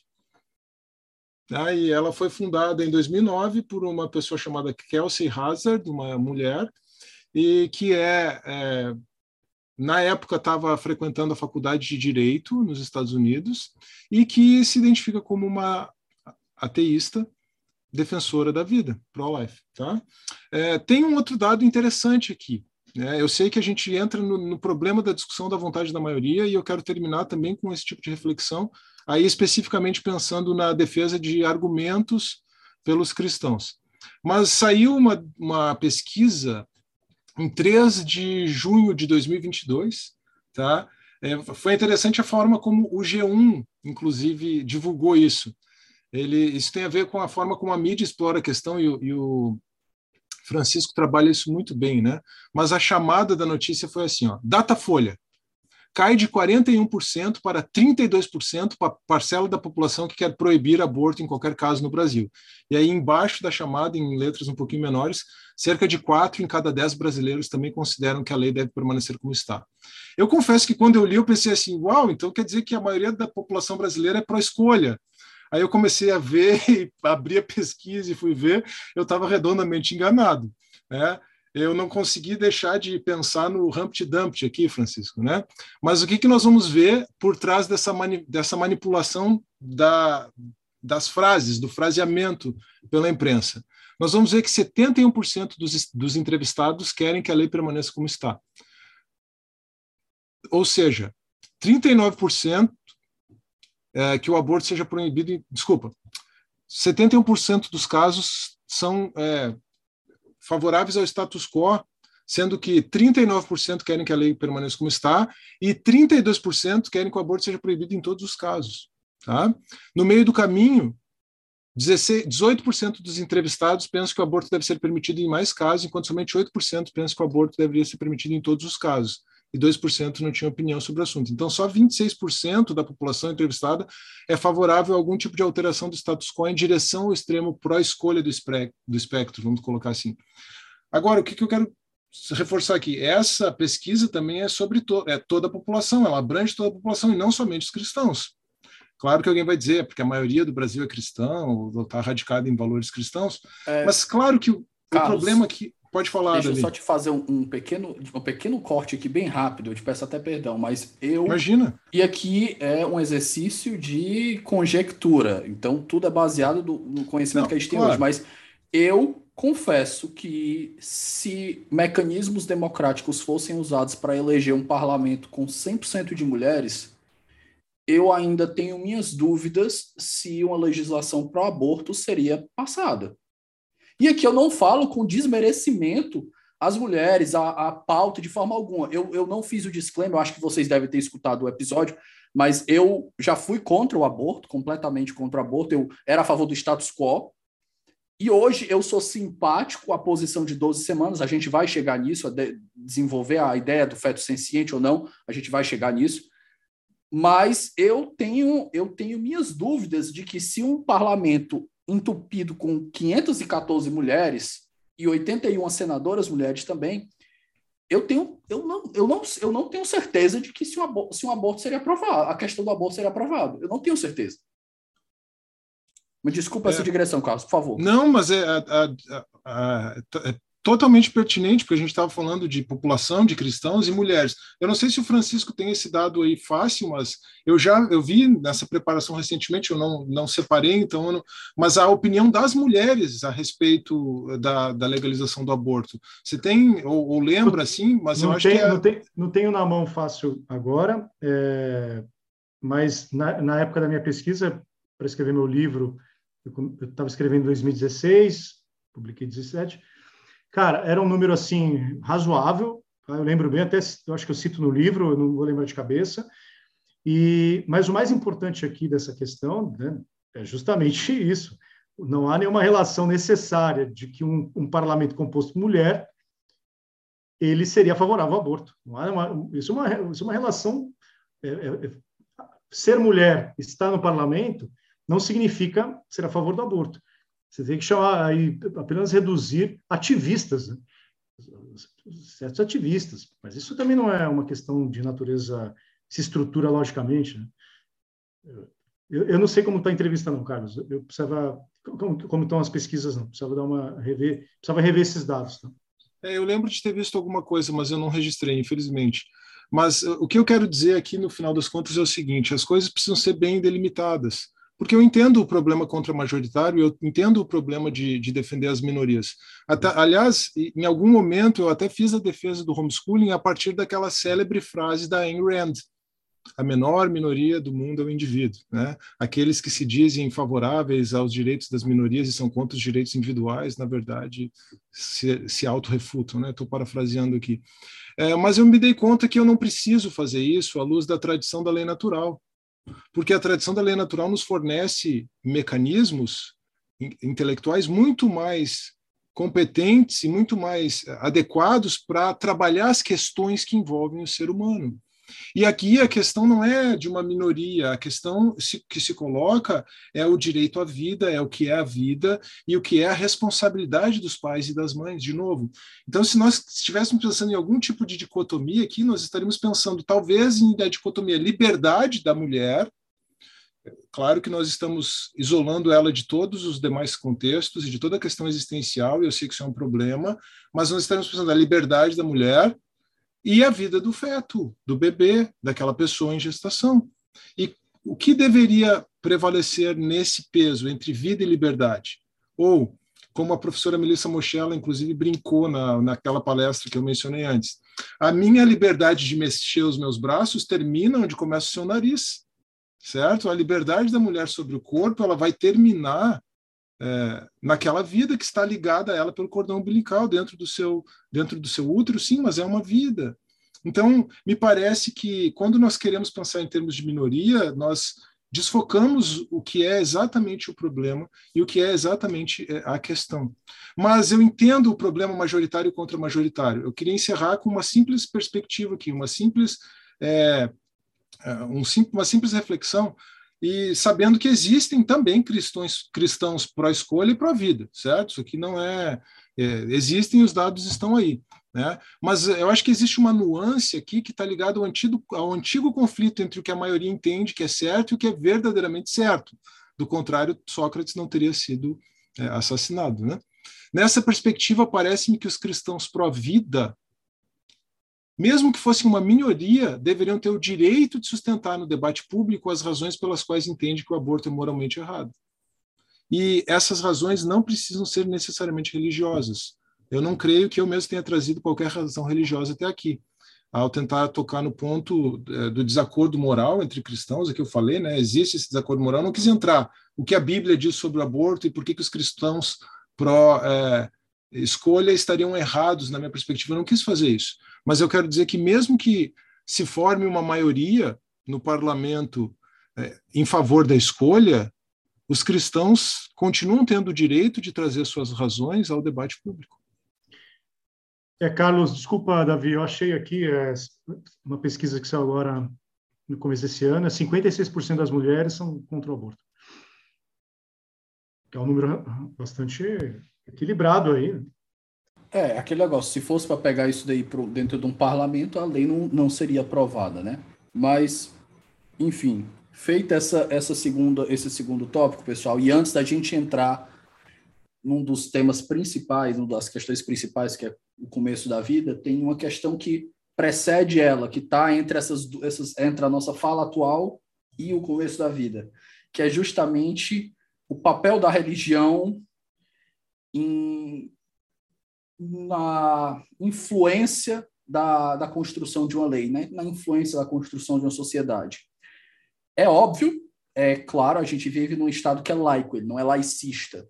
Então, um religioso de qualquer matriz, e aqui não é só o cristão, de todas as matrizes, ele tem, pelo menos em tese, o direito de influenciar, conforme as suas, as suas crenças morais, o, o parlamento, o legislativo, o debate social, na direção que ele acha mais interessante. E aqui eu vou pegar uma perspectiva que eu sei que o Raso discorda, que é a perspectiva da democracia, da, dessa parte, da, eu acredito que o Raso discorda, eu não vou nem botar a palavra na tua boca, né, Raso, mas desculpa. Que é a perspectiva dessa da democracia liberal de que a gente não pode tomar uma resolução de um, de um problema moral a partir de, a partir de uma escolha moral específica, ou seja, o que é que. E aqui eu estou invocando até um texto do Rubens Gleiser que saiu logo depois da decisão. Ele vai dizer: quando a gente diz que aquilo é uma vida, quando a gente não tem um consenso científico, a gente está fazendo uma escolha moral. E a gente está fazendo uma escolha moral sobre pessoas que não compactuam com aquela crença. Então, eu vou resumir tudo que eu falei aqui, esse embrólio que eu fez essa digressão. Por que, que pessoas que são não crentes, por exemplo, e que são pró-choice, pró-escolha, devem se submeter à escolha de pessoas pró-vida, se elas não compactuam da mesma crença? Todo, numa, numa democracia, o consenso democrático sempre vai levar outras, os outros ou terceiros a submeter a crenças que não são suas. O liberalismo é uma prova viva de que assume uma posição neutra com o Estado e assume uma posição neutra moralmente, mas existe equívoco maior no liberalismo do que justamente isso. É, aí darei outro programa, outra discussão, tal. Mas o fundamento do liberalismo é também ele se presume como uma visão de mundo. Vou até chamar aqui de propósito, Carlos vai me ajudar depois, uma cosmovisão. O liberalismo é uma cosmovisão. Ele é uma visão do homem, ele tem uma antropologia, ele é uma visão da, do tecido social, ele, ele, ele, prescreve a forma como a sociedade se organiza, é, não só economicamente, mas também socialmente. Ele também é, tem uma visão da história, então uma visão seja do passado, seja do presente, ou, para ser bem aqui, é, firme no que eu vou falar agora, e, e comprometido com, com o progresso, né? tem uma visão de futuro progressista, e, e tem uma visão do Estado, quer dizer, tem uma visão de como que o Estado se fundamenta. Então, se, o, o, liberal, ele, infelizmente, né? acho que faz parte também do jogo democrático, mas ele se vê como aquele que não, é, não tem uma bandeira religiosa e que põe a religião dentro das, dos, das cercanias da vida interior, quando, na verdade, ele postula princípios que são de natureza, se fôssemos ser comprometidos aqui uh, em últimas instâncias, com uma natureza, com uma cosmovisão que assume a totalidade da história, do Estado, da política, sendo assim, submetendo os outros à sua demanda, aos seus princípios. Então, assim, Não é democracia acho... liberal à toa. Exatamente, a democracia liberal à toa. Então, é, eu, eu, brinco às vezes, eu, quando eu escrevo, eu chamo de democracia domesticada. Então, é fácil você ter uma democracia em que você vai domesticar a democracia, a democracia segundo os princípios fundamentados na sua visão de razão, de, de, de universais de progresso, etc. Então, me preocupo muito com isso é, do ponto de vista político, porque é, sim, o exercício de uma soberania, de uma visão de mundo. Então, é, agora, um, é que a gente tem uma visão de religião, em, em, geral, no debate público, como se fosse, ah, a religião tem um livro sagrado, as pessoas têm a crença na, naquele livro sagrado, e elas não podem participar do debate público, porque a religião é uma decisão de fórum íntimo privada. Isso é uma bobagem sem tamanho. Uma pessoa que não conhece, assim, desculpa falar desse jeito, mas que não conhece o básico da fundamentação da religião no direito, na história do direito. Pô, não, não, nós não falamos, é, com todo respeito a, a, a, todos os judeus do mundo, não falam a Torá à toa. Não, é, a expressão Torá, é a expressão própria da fundamentação da lei inspirada. Então, assim, a, a, ideia de que a religião não, não, não fornece elementos narrativos da construção do que é do direito, do que não é, é assim, é só um liberal progressista que acha que a história começou no, no, no na Revolução Francesa, no mundo moderno. É, isso é pessoa que não tem um mínimo de cultura, sabe, Davi? Assim, com todo respeito, porque é, o, um, o mundo não começou a partir da modernidade a gente tem uma longa história de instituições em que a religião fez um papel fundamental. Eu vou ser bem, é, bem sério no que eu vou dizer aqui e bem comprometido com isso. Só existe cultura laica, só existe divisão do Estado e da religião, porque um cara morreu na cruz. Esse cara, chamado Jesus Cristo. Ele foi o inventor da separação fundamental, ontológica, se a gente quiser falar difícil, entre o poder soberano de um rei, de um monarca, de um imperador, que se autocompreendia como a figura quase divina, para não dizer divina, regendo o mundo, que é a figura de César. E Cristo, quando morre na cruz, ele inverte essa lógica toda na cruz, né, portanto, na morte de cruz, que ele inverte a ordem do poder soberano político, criando assim a maior de todas as rupturas institucionais políticas que a história já teve. Ela é o fundamento, a origem histórica e fundamento lógico para a ideia do Estado laico. Ah, mas a igreja, durante anos, a Idade Média, isso é, é, é assim, aí falta, falta estudo mesmo, né? De como que se deu as formas de disputa política dos reinos e dos papas, como isso era feito, a revolução que aconteceu no século XII, a revolução do, no direito fundamental com Gregório IV e o, Henrique, é, o Gregório VII e Henrique IV. Aí tem toda uma discussão histórica muito bonita, é, convido a todos a pesquisarem, é, porque o Estado laico ele não nasce ontem com a modernidade, com os revolucionários, com os jacobinos. Não, não nasce ontem. Então, eu, eu, eu diria isso. Nasce com o cristianismo. Carlos, por favor. Bom, é, a questão ela tomou é, um, uma dimensão, né?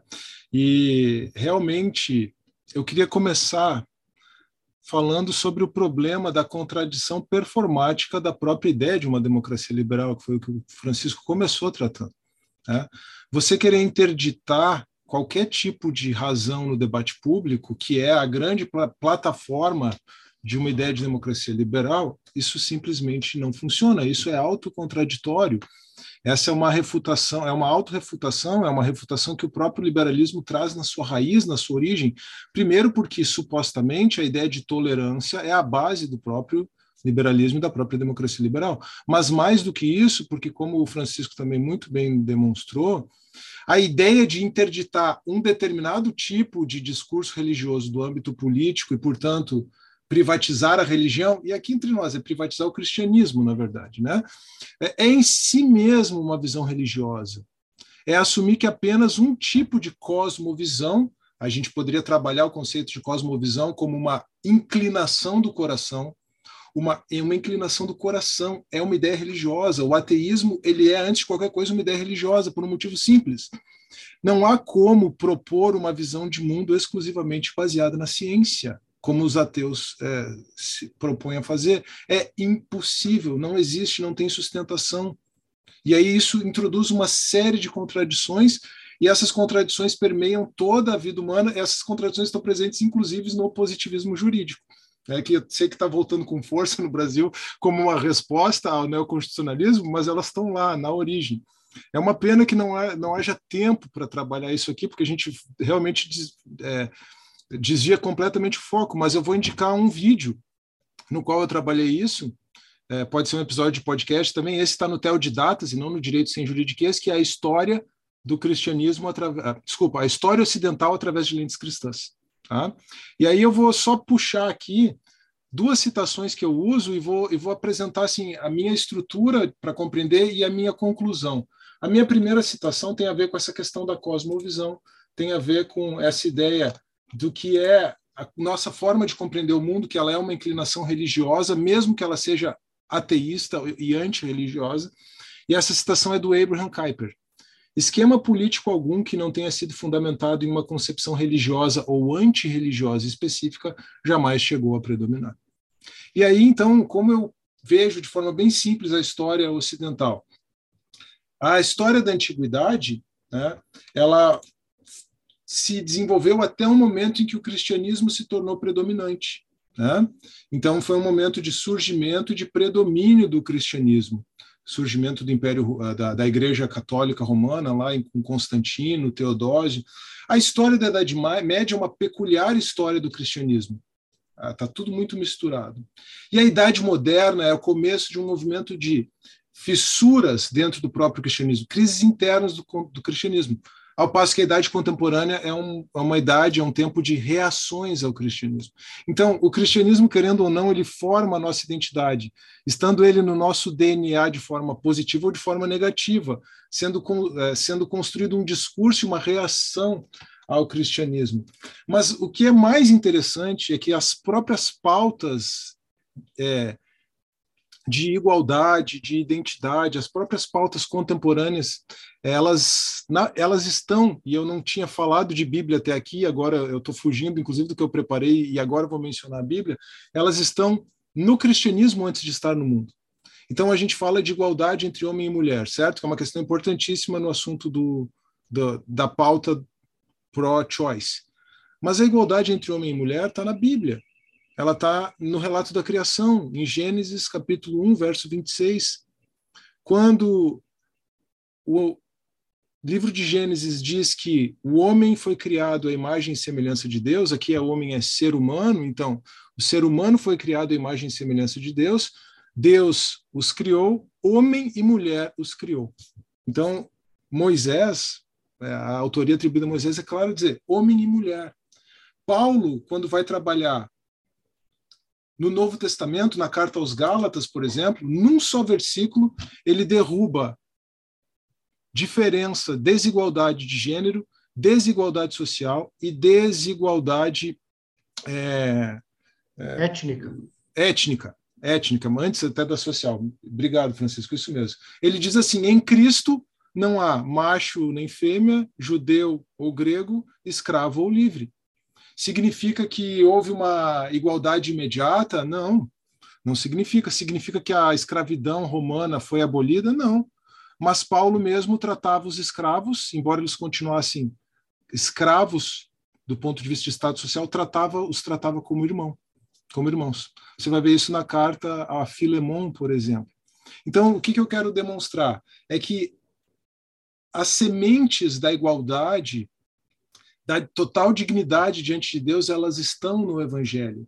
E se, como o Francisco mencionou, né, estou me apropriando da ideia dele, se hoje nós falamos disso, é porque primeiro o cristianismo falou disso, a fé cristã falou disso. É claro que houve muitas contradições e é claro que existe muita hipocrisia, existiu muita hipocrisia na história da igreja e existe hipocrisia na história da igreja hoje. Por isso eu tomei cuidado de dizer que se eu fosse um pai é, inadequado, se eu não fosse um pai que procura viver como o melhor pai para os seus filhos, eu não teria nem mesmo, entre aspas, lugar de fala aqui, para falar de questões que envolvem família e envolvem, consequentemente, é, aborto. Mas só para ilustrar, eu vou trazer uma, uma citação também do Tom Wright, que é um dos maiores eruditos do Novo Testamento contemporâneos. Ele diz o seguinte: no Antigo Oriente Próximo, a ideia de uma comunidade atravessando barreiras tradicionais de cultura, gênero, etnia e grupo social era algo que nunca se ouvira. E aqui ele não está falando só de Paulo e Gálatas 3:28, aquela afirmação que tem lá na carta aos Gálatas e em outras cartas de Paulo. Ele está falando da igreja que surgiu em Antioquia, tá? Então é uma análise histórica, não é uma análise teológica do que diz o Novo Testamento. Um novo tipo de família passou a existir e seu foco de identidade era Jesus. Seu modo de vida era moldado por Jesus, sua marca distintiva era comprometimento com e fé em Jesus. Então, é, o que, que nós estamos trabalhando aqui? Nós estamos trabalhando uma perspectiva de que há uma cosmovisão, há uma cosmovisão cristã, há argumentos que podem ser trazidos para o debate público é, e que não podem ser interditados. E é interessante a gente perceber que os próprios eh, progressistas, secularistas, não falariam do que estão falando se isso não estivesse na base da própria tradição ocidental, na própria base da tradição da sociedade ocidental. Acontece que houve sim um movimento contra é, o, a fé cristã recente, em parte é, motivado pelas contradições internas e pelos próprios conflitos que surgiram dentro do cristianismo, cruzadas, eh, reforma protestante, contra-reforma e assim por diante. Mas tudo isso faz parte do pacote que nós temos hoje. Eu costumo brincar e pensar assim: é, o que que o que que quando a fé cristã surgiu ela fez? É, ela produziu uma amálgama do judaísmo com a cultura greco-romana. Isso é uma forma sociológica de ver, né? Eu creio que a fé cristã é muito mais do que isso. Mas ainda que a gente pensasse nessa nesse amálgama, nós poderíamos dizer então que a fé cristã ela ressignificou aquilo da cultura grega, aquilo da cultura romana, aquilo da cultura judaica, ressignificou centrado na pessoa de Cristo, na cruz de Cristo, como Francisco mencionou. O que nós experimentamos a partir da modernidade, especialmente na idade contemporânea, com o iluminismo e após a Revolução Francesa, foi uma dessignificação, aí até talvez seja um neologismo, desses valores cristãos. Eles foram mantidos, nós nos apegamos a eles, nós nos aferramos a eles, mas eles foram dessignificados, eles foram esvaziados do seu conteúdo. Em outras palavras, é como diz o Wallace Dyer McIntyre em Além da Virtude, né? É, nós não temos outra gramática para conversar sobre ética que não seja a gramática da tradição da lei natural. E aí por isso que a nossa, a nossa, toda a nossa conversa contemporânea sobre ética é esquizofrênica toda a nossa conversa sobre ética esquizofrênica, porque nós mantemos toda a gramática da tradição da lei natural, nós continuamos argumentando com o mesmo vocabulário de Aristóteles, de Tomás de Aquino, nós pensamos em virtude, nós pensamos em bem comum, nós pensamos em justiça, só para usar algum, alguns, algumas pessoas aqui importantes na história, mas a gente dá uma roupagem completamente diferente, uma finalidade completamente diferente, e aí não tem como a conversa funcionar, porque ela está permeada de, de contradições internas, de autocontradições. Enfim, tudo isso para dizer que não dá para não dá para eliminar os cristãos do debate público. E eu não consigo entender como os cristãos possam impor qualquer coisa a alguém. É claro que eu entendo a indignação da pessoa que quer praticar o aborto e se sente oprimida pela sociedade é, patriarcal, cristã e tal. Eu até entendo isso, mas a rigor, nenhum cristão está impondo nada. O que nós estamos fazendo aqui inclusive, é debater ideias. E os cristãos com um bom treinamento intelectual podem apresentar os seus argumentos sem precisar recorrer à Bíblia, o que nós só fizemos aqui porque precisamos contextualizar coisas de forma um pouco mais profunda e mais é, qualificada. A pergunta, acho que mais importante de toda essa gravação aqui agora. O estado da arte da ciência hoje diz que o estado da arte da ciência hoje é, é um pleonasmo. Né? O estado da arte da ciência vai dizer que a gente não tem um consenso sobre quando começa a vida. Na perspectiva pro-choice, que eu conversei com a, com a Kika, com a Cristina Neves e com a Natália Mariel, elas vão dizer que a gente tem que levar em consideração a ciência hoje e não a ciência do futuro. Ou seja, se no futuro, eu até suscitei, o cara, se no futuro a gente não deveria usar um, um, princípio da precaução, que daqui a 10 anos, se a ciência evoluir, como ela dá saltos a cada 5 anos, ela evoluir, a gente descobrir que a vida começa com 15 semanas, com 20 semanas. A gente não deveria fazer essa precaução e proibir até a gente descobrir? E a Cristina suscitou, ela, Davi, as escolhas elas têm que ser feitas com base nas informações que a gente tem hoje, não no que a gente vai receber, no que a gente vai estimar alcançar. Então, eu pergunto para vocês, pessoal, como usando a, a ciência, porque eu acho que ela tem que ser considerada, porque, lógico que o argumento, como a gente já conversou, que o argumento religioso ele tem que ser considerado do ponto de vista democrático, mas a gente está construindo aqui também, a, não só lidando com uma vida na perspectiva religiosa, mas também falando de uma política pública, ainda que se goste de enxergar ele, a, a, o assunto através dessas lentes ou não. Mas eu pergunto, o estado da arte da ciência hoje não deveria ser considerado na perspectiva pro-life? Olha, tem, uma, tem um pressuposto aí bastante equivocado e eu gostaria de explorá-lo um pouco.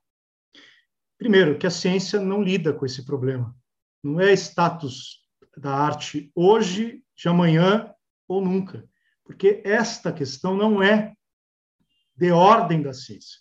A ciência de que ciência? A física, a biologia, a, física, a química. Qual ciência? Qual metodologia a gente está falando?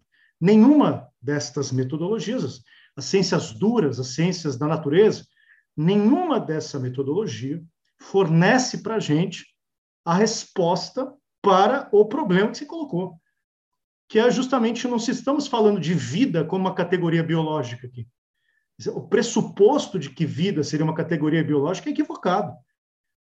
Nós falamos vida na gramática, é, vida da discussão do direito, da discussão é, pública do aborto, nós falamos vida como um valor. Nós falamos vida para abreviar um problema dado na questão da personalidade é, antropológicas, prefiro falar desse jeito, ou da, daquilo que fundamenta a pessoa, ou valor de dignidade, ou, ou seja lá o nome que dê. Porque a ciência é cega. A ciência pode assim avançar e resolver os problemas da humanidade. Assim, olha, a ciência a gente resolveu tudo já. Já vai dizer o Wittgenstein no, no final do Tratatus Lógico, Lógico Filosófico. Mas os problemas ainda mais importantes continuam. E esse, por que ele quer dizer isso? Né? Porque a, a metodologia experimental da ciência não tem por que e como indicar para nós o que é dignidade. Ela não observa isso. Não tem método para isso. Não tem assim, não tem ferramenta teórica cuja categoria é a categoria de dignidade. Nenhum manual de ciência. Nenhum manual de ciência vai começar o ser humano é uma pessoa. O ser humano ele é classificado numa taxonomia no campo da biologia ali, papapá, mas e quimicamente? E fisicamente ele é um corpo, ele é uma carne, ele é o quê? Então, essas expressões corpo, matéria, é, vida, cada, cada ciência ela tem a sua, a sua linguagem, a sua gramática científica. Cada metodologia usa suas categorias. E quando se fala em vida, no sentido que nós estamos debatendo a questão do aborto, a gente tem que perguntar se aquele processo que a ciência enxerga, aquele processo biológico que a ciência enxerga, chamado de processo de é, concepção, se ali, ou quando, a partir de que momento, nós podemos falar que há uma pessoa ou alguém que demarca em nós, e o Carlos explorou isso na sua primeira fala, melhor do que qualquer um de nós aqui, é, se demarca em nós relações de intersubjetividade, que são pré-teóricas, são pré-científicas. Eu não me relaciono com meus filhos cientificamente, eles não são para mim vida biológica, eles são pessoas. É claro que se eu olhar biologicamente, eu vou ver células. É claro que se eu olhar do ponto de vista da física, eu vou ver um corpo que é, sofre os efeitos da gravidade. Assim, eu tenho que assumir que a realidade, que a realidade, ela se manifesta como um dado o Aristóteles acharia ridícula essa discussão, tá? Mas tem que assumir aqui que a realidade se apresenta para nós como duas formas. A forma investigada, que a gente chama de físis, da natureza, que se abre para a pesquisa da ciência natural, né? Aquilo que o século XIX dividiu como as ciências natu da natureza, as ciências do espírito, mas que é uma divisão que já tem raízes lá no Aristóteles, mas enfim, porque não é arbitrário. Ninguém olha para o mundo e fala, olha, é, tem a ciência natural e as ciências humanas. Ninguém é arbitrário. Porque o mundo, a realidade se manifesta para nós assim. Ela se manifesta como o ciclo da natureza e suas leis, os seus princípios, e outra, ela se manifesta também segundo a capacidade que nós, humanos, temos de se autocompreender como aqueles que, de alguma maneira, perguntam pelo fim desta realidade. Qual o propósito desta realidade? E essa dimensão, é puramente formal, não estou indicando nenhuma religião, nenhuma cultura aqui, essa dimensão de perguntar pelo fim, pelo propósito, pela dimensão, poderíamos usar aqui uma expressão para agradar os pessoal da área do direito, normativa. Por quê? Porque ela está perguntando pelo dever ser da vida. Ela está perguntando por aquilo que alguns autores chamam do finalismo do bem. Bem aqui não é o bem meu ou seu, é o bem no sentido de uma, uma estrutura da realidade. É, eu vou, vou resumir. A questão não é científica. A própria ciência, quando se assim, com todo respeito a quem mencionou isso, não, lembro nem o nome da, da pessoa que você é, citou há pouco, mas com todo respeito, a ciência, ela não responde nenhuma questão de dever ser que já não esteja introduzida na própria estrutura de, de cultura que ela vive. Entende? É, ela não, ela não dá a resposta do dever ser se ela já não estiver simbolicamente na linguagem de, né, de quem usa essa, essa expressão, ah, a ciência vai dizer para nós, porque ela deve, é normativo, é cultural já. A pessoa que está dizendo isso, que a ciência responde, ela está falando de uma posição não científica, ela está falando de uma posição cultural. Então, assim, lamento dizer, mas a ciência não resolverá essa controvérsia. Não é porque ela não, não, não, não é limitada, é porque não pode. Assim. Mas quem resolve? Como que se resolve? Bom, agora eu vou chamar um pouco a sardinha para o meu lado. Né? Porque se tem uma coisa que a filosofia pode fazer, é justamente isso. E a filosofia é uma, um conhecimento que não tem esse negócio de controvérsia filosófica. Assim, quem diz isso não conhece filosofia. A filosofia é um conhecimento que se arroga, se expõe na arena do debate com, com, com a vocação de dar respostas universais. Sim, claro, depende da verdade, mas é universal. A pergunta é simples. O que é uma pessoa e qual é a sua origem no momento quando ela surge? A filosofia tem todas as condições para contribuir com esse debate. Ela tem categorias para isso, ela tem métodos de análise, seja hermenêutica, seja analítico, seja fenomenológico, seja lá o que for, tem métodos para isso, e ela não, nenhum, assim, exceto se o filósofo for muito relativista, né? muito relativista, o que é uma posição também defensável epistemologicamente, mas também aí gera várias contradições, de dizer ah, não, não, não, filosofia não tem nada a ver com isso. Exceto se, se, se a posição é puramente ideológica do filósofo. Olha, eu não quero me meter nesse assunto, porque a filosofia não tem nada para dizer sobre isso. É mentira. A filosofia tem muito sim a dizer sobre isso, porque, afinal de contas, a categoria de pessoa é uma categoria investigada justamente pela discussão filosófica. Então, respondendo objetivamente sua pergunta, quando a vida surge? Olha, a vida de alguém singular, cuja o princípio que o rege, é um princípio que ordena né, a, sua, a sua individualidade, a sua autocapacidade de desenvolvimento, que eu prefiro uma categoria chamada singularidade e, e, de pessoa, porque a pessoa marca, marca relações intersubjetivas. Quando surge? Bom, uma mulher, quando descobre que está grávida, seja numa semana, dez semanas, ela nunca vai descobrir que está grávida de nada, exceto de alguém. Não tem falsificação aqui, é uma experiência objetiva. É uma experiência da mais singela experiência brutal. Ela pode não querer aquela pessoa, ela pode não querer aquele filho, ela pode inventar milhões de razões para abortar, mas ela não pode negligenciar o fato de que estar grávida de alguém, de estar grávida, estar grávida, estar grávida necessariamente de alguém. Quando surgiu? Ah, surgiu quando foi concebido.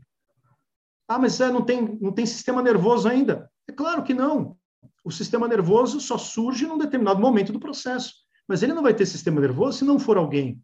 Porque a formação daquele sistema nervoso só dá pela estrutura que, a, que aquele ser tem. Eu não, tenho, eu não sou alguém porque eu tenho sistema nervoso. Na verdade, eu, eu tenho sistema nervoso do jeito que ele está porque eu sou alguém já. Eu não sou uma. Eu não, eu, a minha consciência, Aliás, esse problema da consciência, a ciência nunca resolve também. Né? Ah, quando que as ciências... Ah, vem da matéria, não vem da matéria. Isso é um enigma para a ciência, porque não é uma discussão científica. É a filosofia da, da mente que discute isso.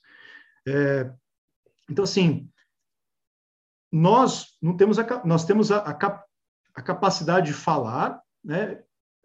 Eu, eu, eu, vou tentar dar uma analogia aqui, ó. Eu sou eu sou brasileiro porque eu falo português, ou eu falo português porque eu sou brasileiro. Quer dizer, a minha condição de criar certos fonemas, ela é dada por uma estrutura. Ela é dada por uma estrutura que já está lá, lá está lá presente em todo o meu desenvolvimento. Então, eu tenho a capacidade de falar. Eu poderia falar assim: o ser humano é o ser que fala, mas ele não é o ser que só é reconhecido como humano porque está falando. É porque ele tem a capacidade de falar. Eu não sou potencialmente vida, eu sou vivo. Eu não sou potencialmente alguém, eu sou alguém em ato. Eu sou potencialmente um ser que desenvolve consciência, que, que, desenvolve autoconsciência, assim vai. Então, assim, é isso que eu diria, teria para começar a discutir.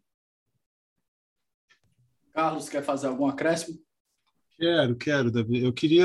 Eu, eu tenho uma coisa com esse negócio da. Vamos perguntar para a ciência, sabe? Porque quando eu compreendi o que é o cientificismo, isso parou de fazer qualquer sentido para mim. E você deve conhecer o que é cientificismo e deve conhecer a autorrefutação do cientificismo, certo? Se não. A autorrefutação, não, mas por favor. Beleza, então vamos lá. O que é o cientificismo? O cientificismo é, o, é a ideia de que o único conhecimento possível é o conhecimento científico, certo? Quando a gente diz que a ciência deve nos dizer o que é a vida, isso é uma adesão ao cientificismo, certo? Mas então vamos dar um passo atrás e vamos analisar o cientificismo epistemologicamente. O único conhecimento possível é o conhecimento científico, é aquele que é produzido em laboratório, com certeza, com previsibilidade, com repetição. Ok? O único conhecimento científico, o único conhecimento possível é o científico. É, foi a ciência que te afirmou isso? Percebeu?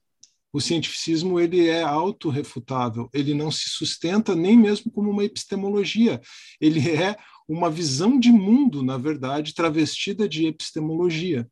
Isso se aplica para o positivismo. Foi aí que eu entendi todos os problemas do positivismo, porque é só você levar isso nas suas devidas esferas, isso vai. A mesma coisa acontece com o empirismo e a mesma coisa acontece com o positivismo jurídico. Mas eu tô, só fiz isso porque agora nós vamos. Eu gostaria de propor alguns experimentos mentais para que a gente faça exatamente, leve essas ideias, essa ideia que é autorrefutável, ela, ela é autocontraditória, nós vamos levar essa ideia em alguns pontos às suas consequências lógicas e perceber que a resposta não pode estar na ciência mesmo, a resposta tem que estar, como o Francisco já mencionou muito bem, na, na filosofia. Para começar, assim, é, eu procurei um livro-texto de embriologia, tá? Só para começar a, a, a, brincadeira aqui. E eu percebi que os autores, é, Moore, Pessoa e Torquia, Embriologia Clínica, décima edição, pelo que eu vi a referência aí na, na matéria, eles falam o tempo todo em vida intrauterina. E eles começam a falar a partir da concepção, da fecundação. Ah, tudo bem, eu sei que a questão poderia ter a nuance de, ah, não, é vida, mas não é pessoa. O Francisco já trabalhou isso.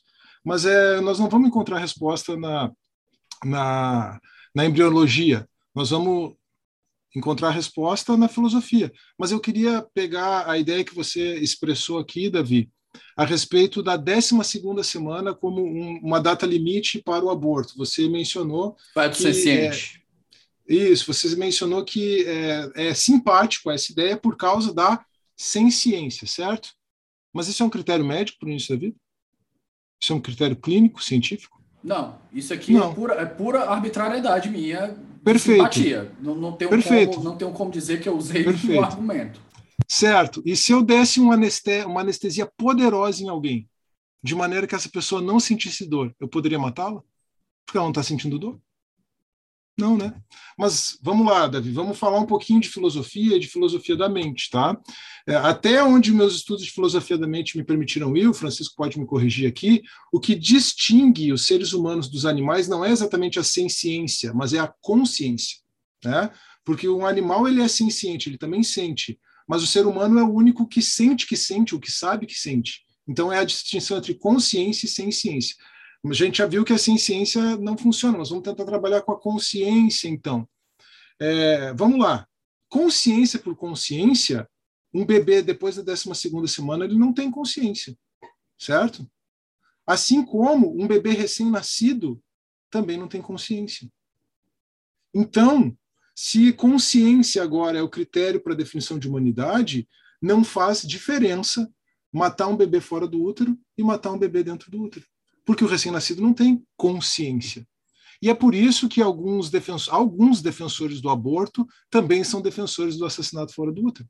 Percebe? Agora, é evidente que essa situação causa é, repugnância a qualquer pessoa.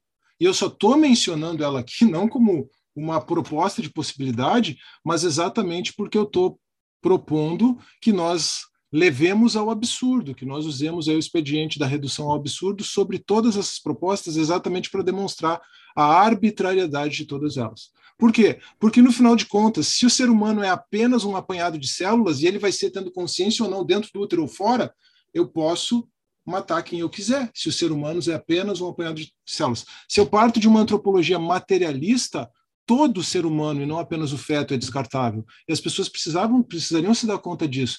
E aí, então, todas as considerações que, que o Francisco fez, elas é, se tornam muito mais relevantes e elas agregam sentido e elas nos permitem compreender é, como a coisa funciona. É, tem um debate que eu acho interessante que, sobre a questão. Aí entra um debate de, de bastante filosófico, né? por exemplo nós temos uma experiência de que uh, o surgimento do sistema nervoso é o que demarca uh, o critério aí para uma pessoa ser sujeito de direito, por isso que é 12 semanas. Né? Você fala do senciente, mas é, é, é, é, saber que ele sente dor, né? A gente distingue ele. Mas você sabe que eu, eu gosto de pensar também por, por uma outra questão, meio esquisita, mas eu também penso assim, olha, quando a gente morre, quando parentes morrem, quando pessoas morrem, nós sabemos que nós não tratamos o, o morto, né, o, o, o, defunto, só como um, um, objeto. Assim, a própria ideia de tratar, o, é, é culturalmente isso, né? mas a própria ideia de tratar o defunto como um mero pedaço de carne que você joga fora, isso, é, isso causa certo horror em nós, percebe? Existe também um lastro de, de, experiência de valor que não se dá só no início da vida, como se dá no fim da vida. Eu gosto de pensar numa, numa discussão que a Hannah Arendt levanta, que é, para mim, uma das mais interessantes dela, que a gente fala mais da Hannah Arendt política, mas essa é bem interessante, que o ser humano não é um ser que morre, né, o ser o ser mortal. O ser humano, na verdade, é um ser que nasce. Quem explora isso muito bem é o, aquele aquele Blade Runner, né? acho que vocês conhecem, né? do Philip K. Dick, que depois virou filme, que trata justamente o problema de ter consciência de que você nasceu e não só ter consciência de que você é mortal, né? Porque como você não é um produto, você não é um mero produto, você na verdade é um ser que, te, que estabelece vínculos intersubjetivos. Então, pensar a natureza humana não é pensar a natureza humana só a partir do reconhecimento de um processo biológico, etc, etc. Mas é pensar a natureza humana em termo ontológico, de estatuto mesmo da sua realidade. Raso e Carlos, é, eu vou fazer uma pergunta agora que me parece que eu, com as respostas de vocês eu já tenho um, eu já tenho, eu já tenho, posso antecipar uma conclusão. Na perspectiva de vocês, com base no que vocês trouxeram, existe algum caso que o aborto deva ser liberado? Bom, vou começar a responder, Carlos. Então, silêncio do Carlos já me indicou. Você Olha, tem a primazia aqui, Francisco. Imagina, cara. É... O único caso que, para mim, me parece moralmente, eu vou falar moralmente, tá? Depois a gente pode pensar no sentido legal, que me parece que não, que não é exatamente um caso de aborto, é o, é o, é o que fornece risco de vida à gestante. Porque é um caso clínico. E a gente precisa fazer um recorte aqui, que eu acho que não foi discutido desde o começo. O que significa aborto? O que é o aborto propriamente dito? Eu sempre trato o aborto como uma decisão de interromper a, a gestação, é, sabendo ou não, né, que o, o, o embrião, quem, quem, toma a decisão, né? Nem sempre quem toma a decisão sabe disso. Mas sabendo ou não que ela vai interromper a gestação e, consequentemente, a gestação põe fim a uma vida.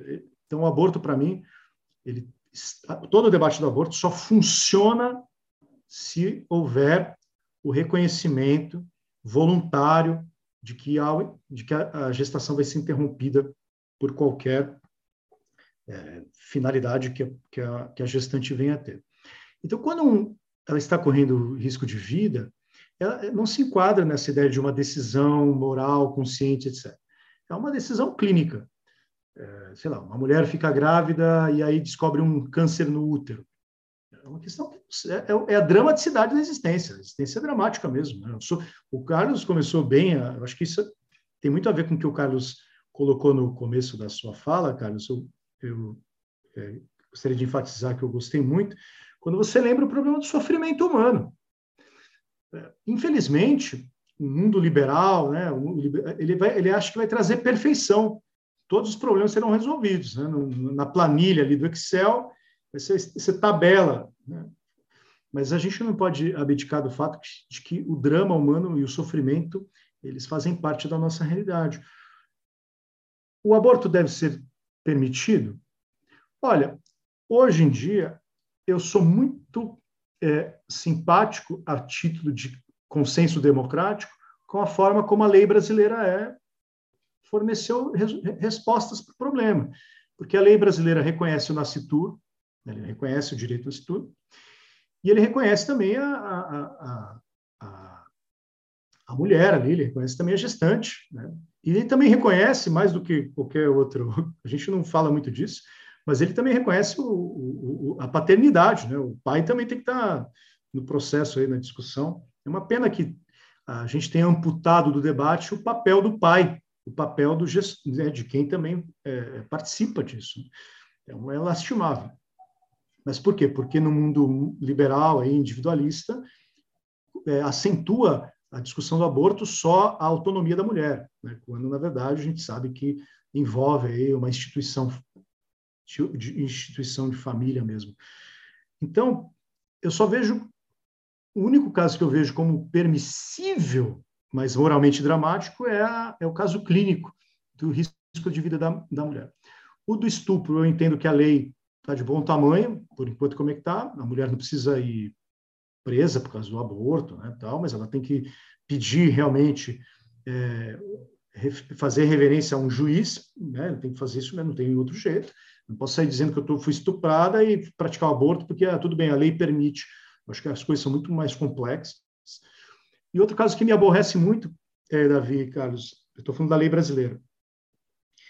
Me incomoda, tá? Mas aí eu estou compartilhando aqui um, um, um dessabor pessoal que eu não saberia resolver ainda, mas isso me incomoda, que é o caso da anencefalia né, que esse aborto terapêutico tal, eu, eu, eu, eu não tenho, eu, me incomoda por causa da questão da eugenia e tal, isso, essas coisas me causam certo, certo... É, Raso, pegando um gancho bem rápido, se tu me permite aqui, é um, um argumento que eu deveria ter trazido com a Kika e com a Natália. Aquele negócio, ah, é um argumento definitivo? Não, mas é um argumento que precisa ser enfrentado pela perspectiva pro-choice eu vi a matéria, eu acho que eu, eu, não sei se eu comentei com vocês, mas eu, eu coloquei no nosso roteiro.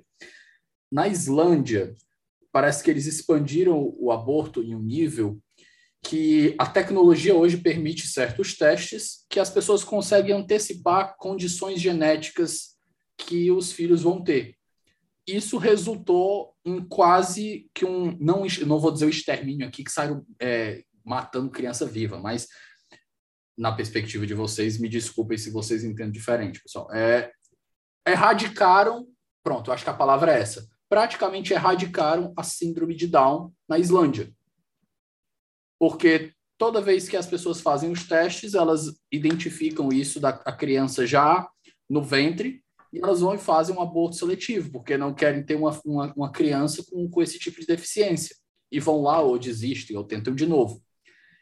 E aí fica uma pergunta. E aqui eu, eu, eu o ouvinte pode achar que eu estou levantando uma bola para vocês, porque a bola é muito fácil, mas infelizmente eu peço desculpa ao ouvinte por não ter feito essa pergunta, porque não me ocorreu, eu não tinha informação quando eu gravei outro episódio. A pergunta que fica é: que tipo de sociedade a gente está construindo? A gente está respeitando, beleza, vamos partir do princípio que a gente está respeitando o direito de uma mulher e que a mulher tem o direito de fazer isso. E se a gente respeitar o direito da mulher, a gente vai permitir esse tipo de, esse tipo de, de expediente da pessoa abortar porque não quer um filho com deficiência? Então, eu acho que eu fico, de novo, fico triste por não ter trazido essa pergunta antes, mas eu acho que vocês, você poderia acrescentar os dois centavos já nessa, nessa, nessa sua fala, Raso, que você estava falando sobre eugenia? É claro, dois centavos, até mais. É, a questão para mim é exatamente essa, é, é, a nova eugenia. Né? Isso, né?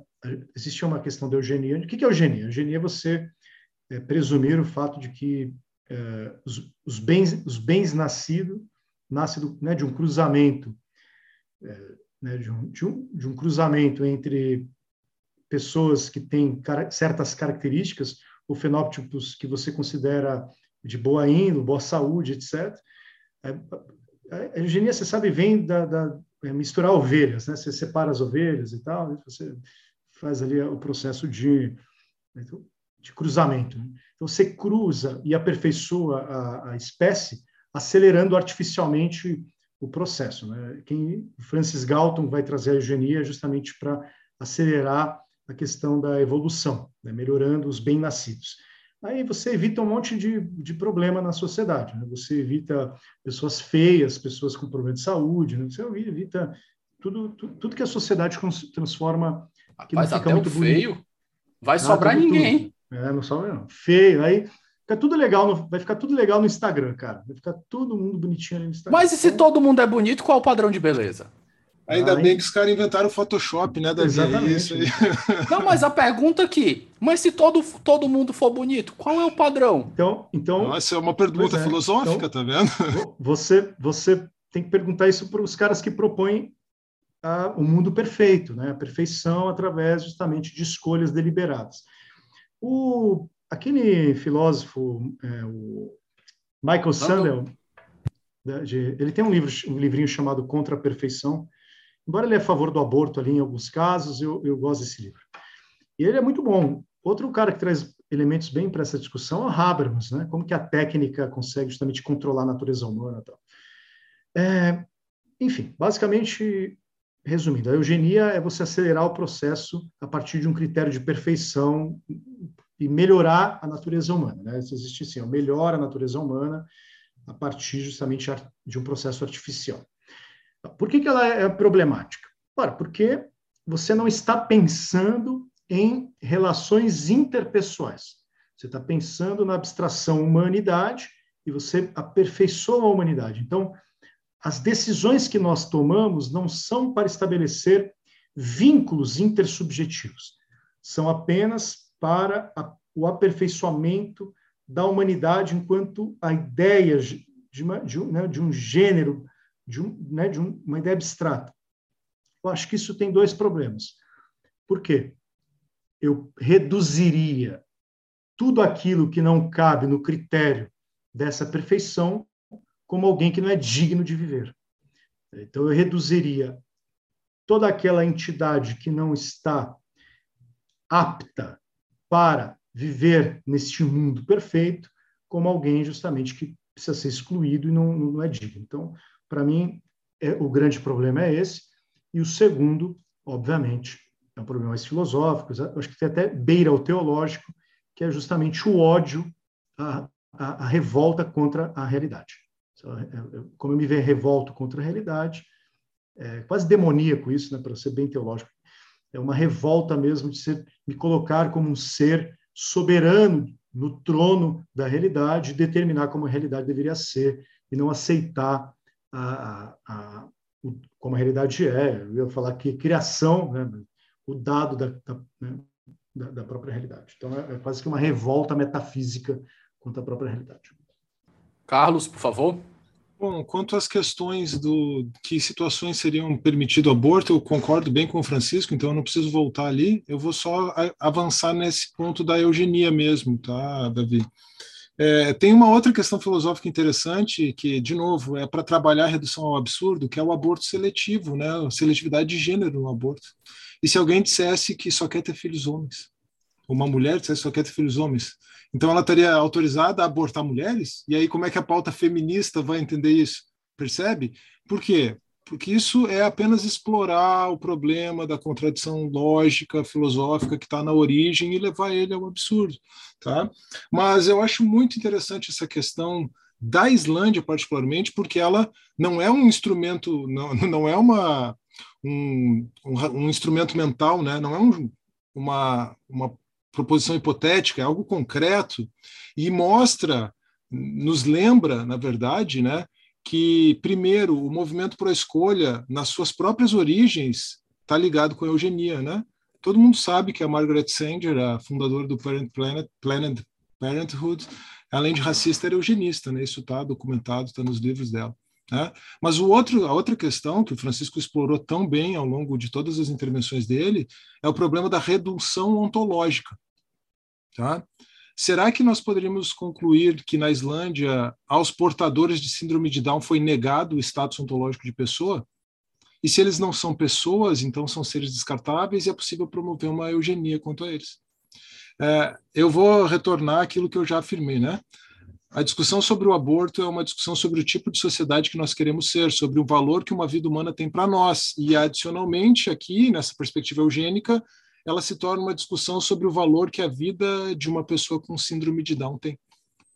O interessante aqui, daí, então, só para a gente tentar amenizar isso, né, porque fica muito pesado, é que uma simples pesquisa no Google faz com que o nosso navegador fique cheio de testemunhos vibrantes e inspiradores de mães de for, filhos portadores de síndrome de Down. Então é só botar ali testemunho, mãe, síndrome de Down no Google, tá? Esses testemunhos existem aos montes na internet, nas redes sociais, e a leitura de algum deles até me emocionou. Acima de tudo, eles ilustram um pouco do que eu também mencionei, e o Francisco retomou aqui, sobre o problema do sofrimento. O sofrimento enfrentado na vida pode resultar num bem maior. Nós podemos dizer, então, que o reconhecimento do status de pessoa humana dos seus próprios filhos, ainda no ventre, e, consequentemente, a recusa da interrupção da gravidez após o diagnóstico, o diagnóstico da síndrome de Down, ainda no ventre, permite a pais e mães de crianças Down se tornarem ainda mais humanos ao experimentarem as virtudes do amor incondicional e da doação. Como eu mencionei, a gente poderia falar de inúmeros é, depoimentos, mas eu trouxe um aqui, é, a perspectiva da Camila Emmerich, mãe do Bento, numa entrevista concedida ao blog Pais e Filhos da UOL. Eu vou citar um parágrafo bem curtinho aqui. Ser mãe do Bento é a melhor coisa que me aconteceu. Bento com síndrome de Down, né? Vivo essa maternidade intensamente. Poderia ser mais leve. Desafios, muitos. Mas isso não significa que não é bom e que não somos felizes. Ter um filho com deficiência faz de cada pequeno momento grandiosa oportunidade para aprender que somos muito mais do que diferenças, que somos muito mais do que iguais, que somos humanos. É algo talvez impreciso e inexato, mas um filho como o Bento fez de mim uma pessoa diferente, mais humana e mais atenta aos outros. Ampliou minha capacidade de amar. Pessoal, eu vou puxar a nossa conversa um pouco aqui, porque eu acho que a gente fez aqui uma hora e cinquenta de conversa filosófica. Eu vou dar um, um, um, pouco de prática aqui, porque eu acho que o, e o Raso é muito feliz no, na introdução do livro dele, quando ele diz que o livro dele é para quem quer discutir. Se você está num momento de, de aflição e de angústia, querendo resposta sobre se faz ou não um aborto, esse livro não é para você. Então, trazendo a perspectiva prática, pessoal, tomando por base a, a, a, as lentes pró-vida, as lentes pró-life. o que, que a gente pode trabalhar na sociedade enquanto política pública para melhorar enquanto a gente mantém o nosso status quo, que é, pelo que eu entendi, vocês estão satisfeitos com o status quo da, das leis que tratam do aborto no, no, no Brasil. Então, eu pergunto para vocês, por exemplo, é, o abandono o abandono parental, e eu não falo aqui do, do financeiro, porque o financeiro já é punido. O abandono afetivo deveria ser mais deveria ser punido criminalmente. É, a gente deveria ter educação sexual nas escolas, que existem estudos provando que tem crianças que não aprenderam nem a denunciar um estupro, que às vezes que acontece em casa, acontece no meio familiar, com tios, pais, padrastos, seja o que for, porque não tem educação sexual e às vezes leva até a, a, a gravidez, a situações de gravidez indesejada, adolescência, por aí vai. Então, eu pergunto, essa parte de educação sexual, é, disponibilizar mais preservativos, eu acho que isso já está dentro das políticas públicas. Eu pergunto para vocês, dentre essas que eu citei e outras medidas para uma melhora na sociedade, com essa perspectiva da, das lentes pró-vida? O que, é que vocês têm a, a, me dizer? Raso, deixa eu começar que o, o, Carlos fechou essa frase. Olha, essa pergunta é difícil. Eu fico até, eu até me sinto é, é difícil, né? Uma pergunta que precisa conversar muito, porque qualquer tipo de resposta que eu dê aqui é, é tentar encontrar mecanismos de solução para um problema que, se nós fôssemos elencá-los, os problemas que nós temos, ficaríamos aqui lamentando o país que nós vivemos. Então, nós temos problemas muito severos de saneamento básico, a educação, etc. Mas, assim, cara, eu sou da área da filosofia e, e vou te dizer o que eu penso com muito. Eu sou pai também, tenho três, tenho três filhos, é, sou filho de pai separado, tá? sou filho de, de pai que era alcoólatra, sabe? Todos os dramas que uma que um pequeno burguês é, passou, né? Então assim, eu não quero me, me, esquivar, mas eu quero dizer o seguinte, vendo? Eu primeiro, cara, eu tenho qualquer horror a soluções mágicas. Não vamos fazer essa solução que vai dar certo. Tá? Vamos, cara, assim, eu tenho horror porque eu acho que as soluções elas partem primeiro de uma verdadeira tomada de consciência dos nossos problemas. A gente precisa conversar muito, por isso que programas como esse são fundamentais. Por isso que a gente não pode tolher a liberdade de ninguém se manifestar na esfera pública. A gente tem que ouvir com paciência, conversar, porque eu acho que a tom, tom, cara, eu já fui a favor do aborto, eu já ajudei pessoas a abortarem, eu já ajudei amigos a abortarem. Então assim, eu, eu mudei porque eu, eu, conversava, eu mudei porque eu ouvia. Eu acho que a gente, o, o, grande, se eu tivesse que encontrar aqui uma, um problema prático para a gente apontar, é fomentar a discussão, mas jamais fomentar uma discussão que seja domesticada. Quando eu chamo de é, discussão domesticada, é a discussão que é pautada por uma ideologia específica, em que debate virou agenda. Eu não tenho nenhuma agenda para nada, cara. Eu quero sentar com pessoas que pensam diferente de mim e poder perguntar por que esta solução? E, e por que não outra? Então, para mim, quando você fala em educação Inclusive, Raso, tu já participou de um Change My Mind do Spotnik sobre o tema, Já, né? já. Do, do, e, e, do... Não, eu já fui no... Do Quebrando Tabu, Quebrando Tabu. Foi, assim, foi do Quebrando Tabu, não foi do Spotnik, né? Então, vou confundir, é porque os dois promovem o mesmo quadro, isso. perdão. E, e assim, eu, eu sou muito... É, é eu acho que o debate, a conversa franca, é, é, que respeita a, a, integridade das pessoas, mas também a objetividade do diálogo, ela, ela, ela tipo essa que a gente está tendo. É, pois é, exatamente. Ela desintoxica soluções mágicas. Soluções mágicas. Eu, as pessoas chegam para mim, ah, o que, que você faz para ajudar pessoas carentes? É, você que é, favor, é contra o aborto, mas não importa o que eu faço. Você nunca vai saber, eu nunca vou ficar dizendo para o mundo o que eu faço ou não para ajudar ou deixar de ajudar alguém. É, porque eu não quero soluções mágicas. Eu quero entender muito bem que certas. Não sei se você já leu ou conhece, eu escrevi um livro chamado Imaginação Totalitária. Se eu te contar, então, eu vou te contar aqui bem rapidinho essa digressão, porque é engraçada uma namorada minha na época me deu, tu estava aqui em Fortaleza para assinar, e ela foi comprar para mim e pediu para tu assinar. Só que ela ficou com tanta vergonha na hora que ela ficou muda. Aí quando tu perguntou o nome, ela deu o nome dela. Então eu tenho o livro aqui. Com o nome da sua namorada. Eu tenho o livro aqui com a dedicatória assinada para ela. Hoje você não tem mais essa namorada. Não. Não dá para a gente ver. Não tá bom, deixa eu só pegar aqui, peraí, rapidinho, pessoal. Vocês vão rir muito disso aqui. Olha isso aqui, ó. Para Sara. Muito bom. Enfim, as coisas que acontecem. Mas prossiga, oh, Raso, por favor. Não, se você, se você pegar o começo desse meu livro, eu conto uma história, uma história real, não é fanfic, não. É, mesmo se fosse, é uma boa história em que um amigo meu era militante, um amigo meu super inteligente, então, era militante do político, né, ligado ao MC, MST, MSTE, tal, esses movimentos de, de, de ocupação. Sempre me dei muito bem com ele e tal. E aí, ele, ele conta uma história de que ele estava ajudando é, uma desocupação e tal, e uma senhorinha, uma senhorinha, cara, chegou para ele e falou: Meu, moço, e agora? O que, que eu faço? E ele não sabia responder, cara. Ele, assim, ele, ele era todo militante, todo convencido do, do processo ali de, de mudanças estruturais e tal.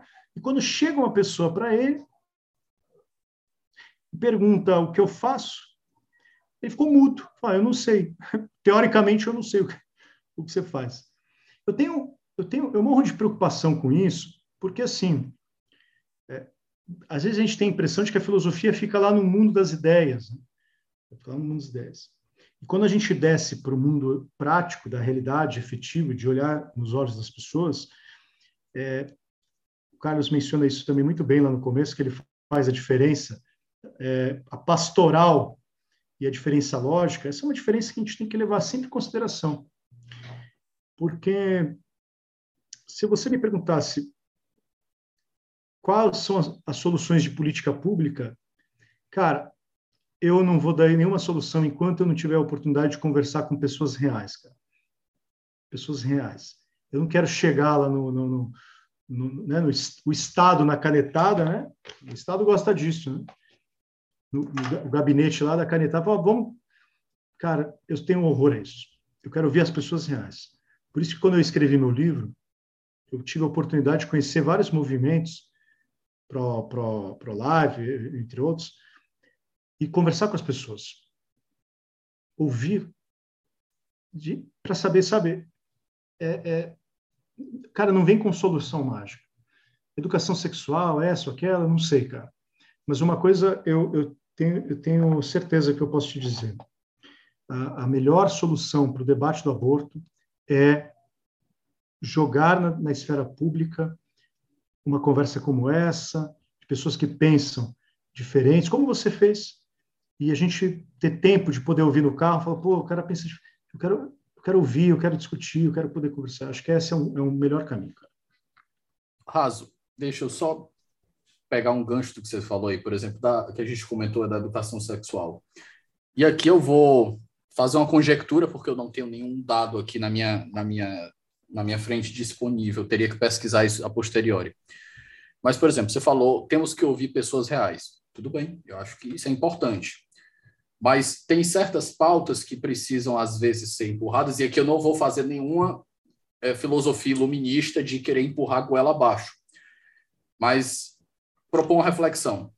Às vezes a gente deixa de promover certas pautas que poderiam estar protegendo, por exemplo, as crianças nas escolas, como esse é o caso, digamos, o caso da educação sexual, vamos, vamos presumir, certo? Vamos presumir aqui, pra, pra, pra ao, ao bem do argumento, que os dados mostrem que a educação sexual nas escolas, feita por pessoas competentes, vai melhorar vai melhorar os índices de gravidez, é, diminuir índices de gravidez e adolescência, vai permitir que as crianças identifiquem mais o que é um estupro quando elas forem tocadas indevidamente em casa ou até mesmo na escola, certo? Vamos partir pelo bem do argumento.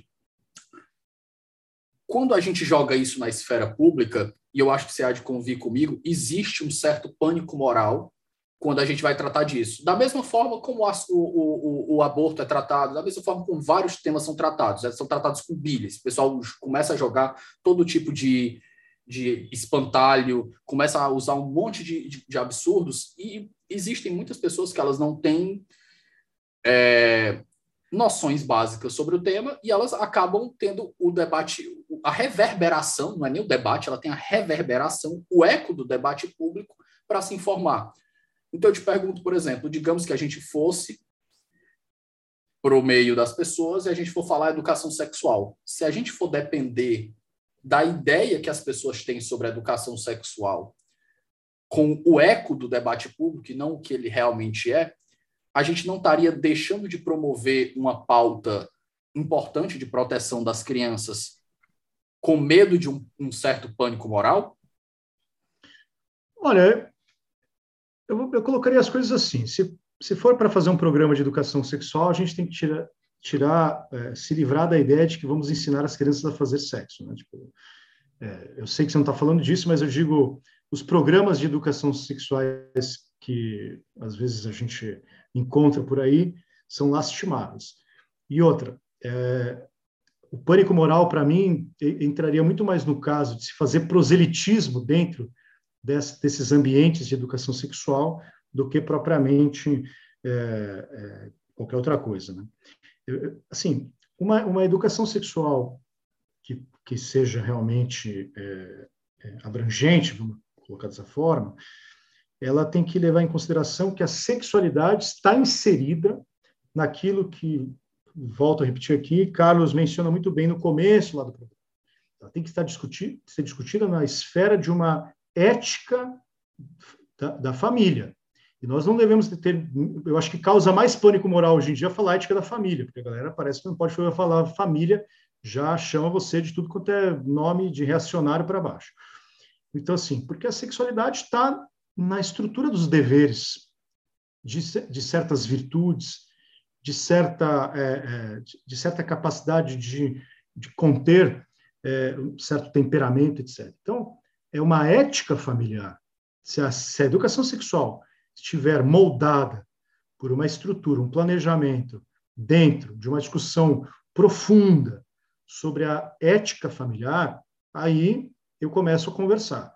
Porque se for para falar de sexualidade é, apenas como se ensina as práticas, ah, olha, o prazer, faça isso mesmo, está tudo bem, um certo hedonismo. Seu problema ético. não é com a ideia, é com a prática, como ela vai ser executada. Não Exatamente. é com, com, a ideia em si, é só como um é projeto. Então, pronto, nós, nós não temos divergências aqui. Agora, precisa colocar isso dentro de, uma, de um amplo debate de qual será esse planejamento. Né? Carlos, por favor. É isso. Oi? Desculpa. Estou pedindo, pedindo sua, sua contribuição. Ah, tá. Isso que o Francisco acabou de falar também nos joga uma reflexão, e está tudo bem ligado aqui, que a rigor, na verdade, pensando a partir da lei natural, a educação sexual ela é responsabilidade da família, certo? Então, aí se a gente vai tocar em questões educacionais, aí a gente teria que falar de subsidiariedade do Estado nesse aspecto, é uma outra história. Mas eu acho que o Francisco ele tocou no ponto que para mim é o ponto é, fundamental aqui, que é a gente já, já tinha mencionado nisso, o Francisco mesmo trouxe, é um problema de cosmovisão antes de ser um problema de política pública. Tá? Eu não tenho propostas realmente de políticas públicas, mas eu tenho uma séria crítica à nossa própria organização social contemporânea, que vai nos dar pelo menos algumas dicas sobre como nós podemos trabalhar a situação. Mas o problema, antes de ser um problema de política pública, é um problema de cosmovisão. Ou seja, é o existencialismo e o hedonismo como base antropológica. A ideia básica do existencialismo, né, que a existência vem antes da essência, seja o que você quiser e assim por diante, viva como você quiser, use seu corpo como você quiser, é, é contrária a, a, qualquer ética pró-família. Pró então, o que, que, eu quero dizer com isso? É, qualquer política pública que a gente for estabelecer, não tem problema que se estabeleça, mas qualquer política pública que nós vamos estabelecer, ela só vai ser uma política pública pró-vida se ela for uma política pública pró-família não tem como separar as duas coisas. Eu cheguei a essa conclusão. Tá? É, qualquer que seja, não sei quais são, não sou especialista nisso. Sugiro que você, você ouça sobre isso a doutora Ângela Gandra, Davi, tá? que tem trabalhado muito no Ministério da Família, é, Mulher, Direitos Humanos, Mulher, Família e Direitos Humanos. E aí ela poderia te trazer uma série de políticas públicas que estão sendo desenvolvidas em favor da família, os projetos, as ideias que, as ideias que ela tem. Aliás, a doutora Angela, inclusive, tem um livro, a tese de doutorado dela, que contraponta, que, que contrapõe, desculpa, uma antropologia materialista com uma antropologia personalista. tem tudo a ver com o que a gente está conversando aqui, inclusive. Tá? Mas então, é, qualquer política, em resumo, qualquer política pública que seja pró-vida tem que ser pró-família antes, na verdade, certo? Não se estabelecem políticas públicas pró-vida simplesmente pró-vida. Tá? E aqui me parece que nós temos que compreender é, ou tentar traçar e entender qual é o papel do Estado realmente, porque me parece que isso aqui não é, ou não deveria ser, tão papel do Estado quanto nós pretendemos ou, ou, ou, postulamos, certo? E aí eu lembro das iniciativas eclesiásticas e para-eclesiásticas de acolhimento de mulheres em situação de gravidez indesejada e até mesmo em situação de aborto, tá? E aí eu vou mencionar, já que você fez esse, é, é, esse parênteses pessoal aí, Davi, vou mencionar um pastor e um apologista, tá? O pastor, e vou fazer isso de propósito, porque ele disse que era seu fã, Francisco, e ficou muito feliz de saber que a gente ia conversar. O pastor é o pastor é um pastor de jovens, Jefferson Dege, tá? O Jefferson, entendendo essas questões de cosmovisão muito bem é, articulado com isso, ele leu seu livro, enfim, ele se deu conta que no contexto da igreja não basta apenas defender a pauta pró-vida, é preciso acolher as mulheres. Então, muito do que eu construí até na minha fala tem a ver com as conversas que eu tive com ele. Tá? Então, é, ele ainda não conseguiu, até onde eu sei, desenvolver um projeto nesse sentido, mas ele sabe que ele precisa desenvolver um projeto. Mas já existem projetos acontecendo no Brasil, existem muitos. Tá? É, e aí o, a outra pessoa, daí não é um pastor, é um apologista, o William Lane Craig, o maior apologista cristão contemporâneo, ele acabou de comentar também num podcast é, a, a, revogação de Roe versus Wade. E aí, é, quando o, o apresentador, o Kevin, perguntou para ele, o que fazer agora, Dr. Bill? O que fazer, Dr. Craig? Ou Bill ou Dr. Craig, ele chama. Ele disse assim: olha, você que é cristão, se envolva com centros de acolhimento de gravidez na sua igreja. E aí ele disse: ele tem uma classe dominical, Defenders, que é sobre a defesa da fé. Ele disse: a minha classe dominical ela adotou um desses centros na nossa igreja local. Percebe que como a coisa precisa ser construída de baixo para cima. É, Ela muito, coisa... eu, eu, concordo, desculpa te, te, cortar aqui, Carlos, mas eu acho. Imagina! Eu acho que, lógico, a gente precisa de políticas públicas. O Estado ele precisa se meter. Mas eu sou muito adepto das construções baseadas na virtude cívica. Porque só assim que você muda a sociedade.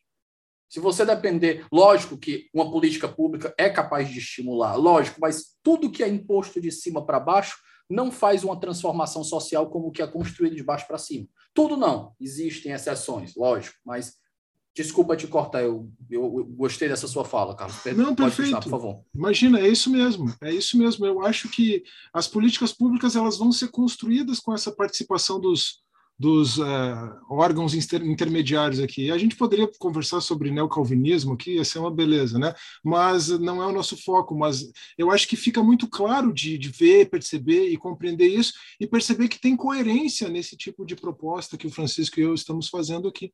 Né? Então, era, era exatamente isso que eu tinha para acrescentar. Eu não tenho resposta quanto à política pública, mas eu sei mais ou menos como é que o caminho tem que ser trilhado, inclusive com o meu engajamento enquanto cristão, enquanto meu membro de igreja e tudo mais. Mas você vê, Davi, é, você mencionou há pouco a questão da virtude cívica, que, do ponto de vista político, da teoria política, é uma virtude, é uma discussão de uma democracia republicana versus uma democracia puramente liberal. Então, assim, quem promove uma discussão sobre, sobre virtude cívica, participativa, ativa, é, são, é a teoria republicana, o republicanismo.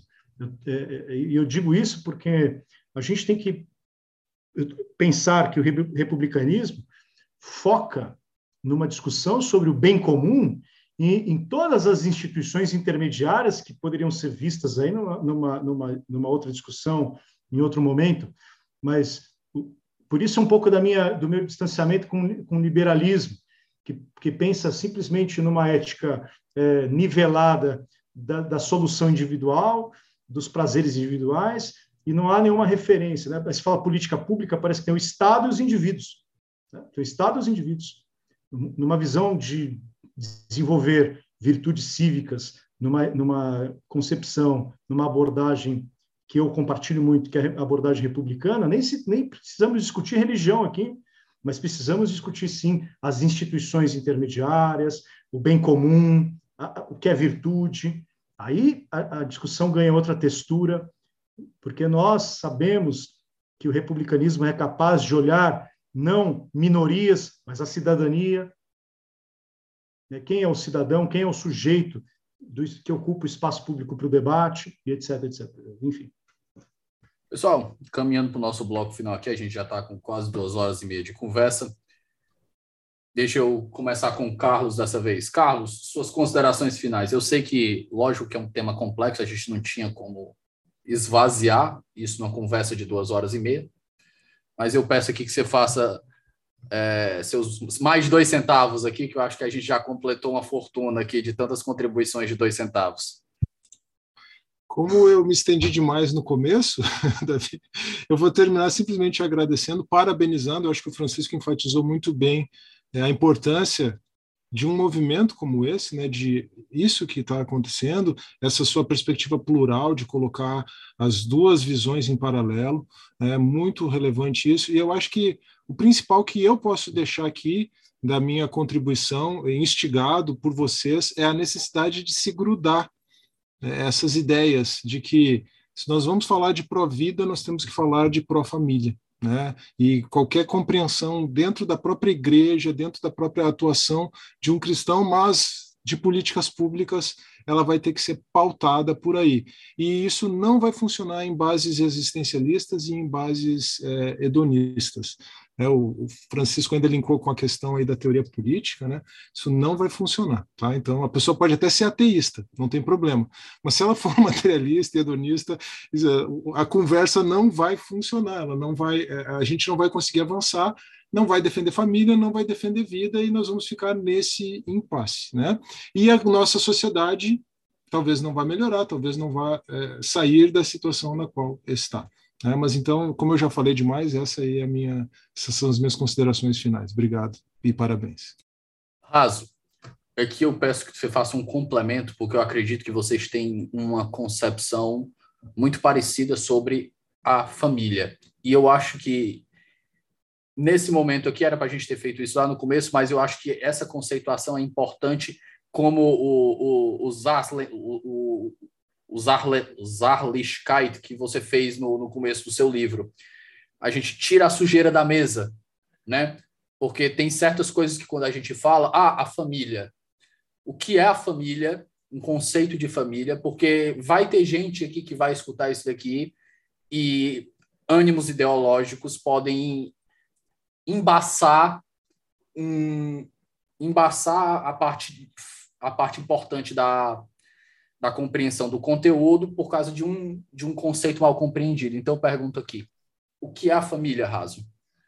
Olha, essa, realmente essa pergunta é muito boa e difícil, mas a gente tem que tirar uma visão romântica da ideia de família, que é a ideia de que família se constrói puramente pelo afeto, o afeto romântico, o simples é, é, a fluidez da, da, da afetividade. Né? A família não é um patos, a família é uma instituição que, como foi bem mencionado aqui, ela nasce, ela emerge de uma decisão, e essa decisão é, é mútua, ela forma uma, uma aliança, e essa aliança, é, ao ser formada na sua identidade, ela gera também, Carlos não mencionou isso, é por isso que eu gostaria de contribuir a partir da, da fala do Carlos, ao estabelecer uma aliança, ela também gera uma ordem institucional é, que é justamente a diferença. Na família, então, a gente tem uma, um núcleo antropológico, porque ele tem o vínculo de identidade, ele me dá relações de identidade, mas ele também me dá relações de diferença. É na família em que eu, Francisco, me reconheço como pai, como marido, como irmão, como tio, e é na família também que eu reconheço esse ordenamento. Esse ordenamento, ele fornece, ele, ele tem, ele fundamenta justamente a ordem. Né? Ele, aqui eu estou pensando a partir de uma ideia de ordens, em que essa ordem ela não é regida pela, pela o que é homogêneo, mas pelo que é diferente. E, e, e essa diferenciação ela faz com que, quando no ato, né, no, no, no, na família fundada, ela gera justamente é, outras pessoas, outras pessoas que serão acolhidas para esta ordem. É, as pessoas, infelizmente, eu não queria eu, eu não queria entrar tanto na questão teológica aqui, mas eu não posso deixar de mencionar a beleza que é a concepção cristã de família, não só cristã, entre outras religiões, que é que a família ela ah, mas o sexo é só para procriação, como se o ato de procriar fosse um ato é, biológico meramente, isso é uma redução materialista da realidade. Quando para um, um, um cristão, para um outro religioso, o procriar é ser parceiro de Deus, é ser, estar junto dele no ato da criação. Então, quando eu penso em família, do ponto de vista aqui não religioso mais, mas antropológico, eu gosto de fazer uma pergunta para os meus alunos. Eu não dou aula sobre isso, tá? Eu dou aula de filosofia e sociologia às vezes. É, mas eu gosto de fazer uma pergunta para a gente entender o que é essa instituição. Eu começo perguntando assim: é, por que que nós não podemos ter filhos com os nossos filhos? Por que, que minha, minha esposa não pode ter relações sexuais com os meus filhos e ter filhos deles? Eu faço essa pergunta para os meus alunos porque minha filha, de sete anos, uma vez chegou para mim e falou: Papai, por que eu não posso namorar o Davi? Davi é o irmão dela. E por que eu não posso ter filhos com o Davi? Eu achei bonitinho. E eu fiquei com isso na cabeça. O que, eu falaria para minha filha por que ela não pode ter relações e namorar com o seu irmão? E a primeira coisa que eu pensei justamente foi essa. Porque quando você procria, você tem filhos biológicos do seu irmão, pensa no que vai acontecer. Você vai ser tia e mãe ao mesmo tempo. É, e, e, isso gera, gera uma desordem, ele desintegra o reconhecimento dessa instituição. Então, resumindo, a família ela é justamente para despeito de qualquer vínculo afetivo que nós possamos ter com seus integrantes, ela é, antes de tudo, aquela que estabelece a primeira construção da identidade, mas também da diferença, ordenadas. Carlos, quer fazer algum acréscimo à, à, à conceituação que o Raso trouxe?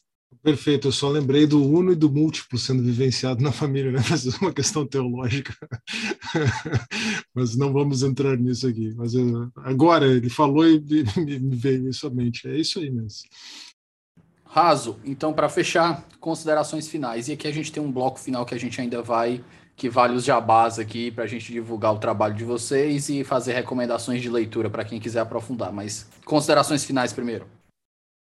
Ah, eu queria agradecê-lo. Eu acho que o debate do aborto ele não pode ficar ser reduzido ao debate é, mulher versus embrião ou amontoado de células. Esse é o debate público, como ele tem sido feito, é pobre, primeiro, pobre no sentido de que ele é proselitista, ele é puramente agendas que ocupam espaços é, na mídia, na imprensa. O debate público tem que ser debate efetivo, não domesticado por uma agenda. Ele tem que ser debate é, como com um confronto é, republicano, com um confronto de ideias. E para mim o aborto ele é um. Por que, que eu me envolvo com o tema do aborto? Um, porque eu tive uma experiência pessoal ajudando pessoas a abortarem. E, outra, porque nele, no tema do aborto, no, na discussão do aborto, eu posso trazer muitas discussões. Questão política, questão do direito, a questão da ciência, epistemologia, etc. Só que para isso acontecer, eu preciso reconhecer com muita honestidade a fragilidade da própria natureza humana em atender às soluções apressadas, às soluções que são que a gente pode chamar de soluções ideológicas, são soluções mágicas e que fazem experimentos contra a própria realidade. Então, a oportunidade de conversar que eu tenho aqui, de conhecer também né, conhecer seu programa, saber que você promove esse tipo de debate, só me, só me engrandece, porque a, a verdadeira discussão ela se dá justamente nessa simetria de posições, ouvindo o, o, o, outro, ouvindo a pluralidade. Enfim, eu gostaria de parabenizar e agradecer o Carlos por, por, por ter participado e poder conversar comigo é, de forma tão honesta, madura, porque é assim que se faz uma boa conversa. Bloco final. É, eu vou fazer a gentileza de citar um livro de cada um, para vocês não precisarem fazer o alto jabá, manter a elegância.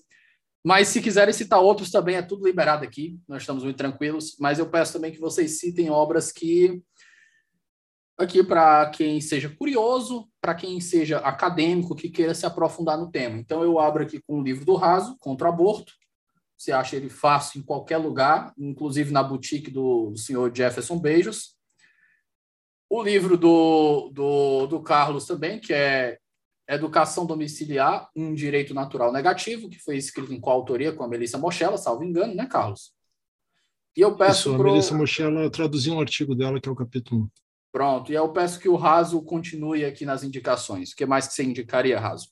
Eu, eu lembro de um amigo falando de um artigo do John Finnis, falando sobre a inconstitucionalidade do aborto, eu acho que eu vou colocar aqui também. E, por favor, continue. Olha, sobre o aborto, eu indico sempre um livro chamado A Ética do Aborto, do Christoph Kaiser, eu acho que é um grande autor, está traduzido em português pela Edições Loyola. Acho que é um dos melhores livros que eu já li a respeito. É, é, Para quem quer livros que são a favor do aborto e que são mais exigentes do que a maioria dos livros que estão no mercado editorial brasileiro, tem o David Bunin, escreveu a defesa, a defesa do aborto, acho que é um livro muito bom. É, mas, enfim, é, são livros de filosofia, né? Agora, eu queria fazer o meu jabá também, estou publicando um livro novo, chamado A Minha Contribuição para Tornar o Mundo um Lugar Ainda Pior, é, e outros textos sobre as incertezas humanas. Está saindo agora, essa é uma edição apenas de divulgação, está aí. Eu, é, eu fiz um esforço tremendo para não falar de aborto neste livro. Eu falo de videogame, eu falo de política, eu falo de religião, eu falo de futebol, mas eu não falo de aborto. Carlos. Muito bom. Bom, é, só queria também reforçar, não enfatizei isso adequadamente na, na minha na minha última manifestação, né, a satisfação de conversar com você, Davi, e com o Francisco, né, Estou aprendendo muito lendo o livro dele. Comecei, não consegui terminar porque estou nessa empreitada a partir de domingo aqui, né? Não deu tempo de terminar o livro e preparar todo o, o conteúdo aqui. Mas foi um prazer muito grande poder conversar com vocês e com você, Francisco, em especial. Só uma correçãozinha, Davi. É, o nome do livro acabou mudando para Direito Humano Negativo, tá? Não é mais Direito Natural, é Direito Humano. Mas quando a gente conversou ia ser esse o nome mesmo. Né? É, mas eu indicaria ainda Dignidade da Pessoa Humana e Direito à Vida, que é organizado pelo Vitor Salles Pinheiro e pelo Mário da Silva Ribeiro, né, que vai tratar em profundidade de todos os fundamentos filosóficos e da questão do aborto também. Aliás, eu Diga, escrevi Francisco. o prefácio desse livro. Ah, olha aí, ó, pre prefaciado pelo Francisco, é verdade. É. É, livraço, depois, Livraço. É, muito bom. Depois, o Escolha da Vida, o enfoque justnaturalista de John Finnis, Robert P. George e Patrick Lee para o problema moral do aborto, do Haroldo Augusto da Silva Teixeira Duarte. Tá? Tem a palestra da Melissa Mochella, The Ethics of Abortion, Misconceptions and Challenges, tem é, no YouTube, é fácil de encontrar. Né? eu mencionei dois livros, dois livros, não, desculpa, dois vídeos ou dois episódios de podcast dos meus canais que podem podem ajudar aí nessa visão mais ampla, né? Lei Natural e Família, do direito sem juridiqueza e a história ocidental através de lentes cristãs do Teodidates. Para o pessoal expandir um pouco, foi ali aquele parênteses que a gente fez para expandir né, as ideias.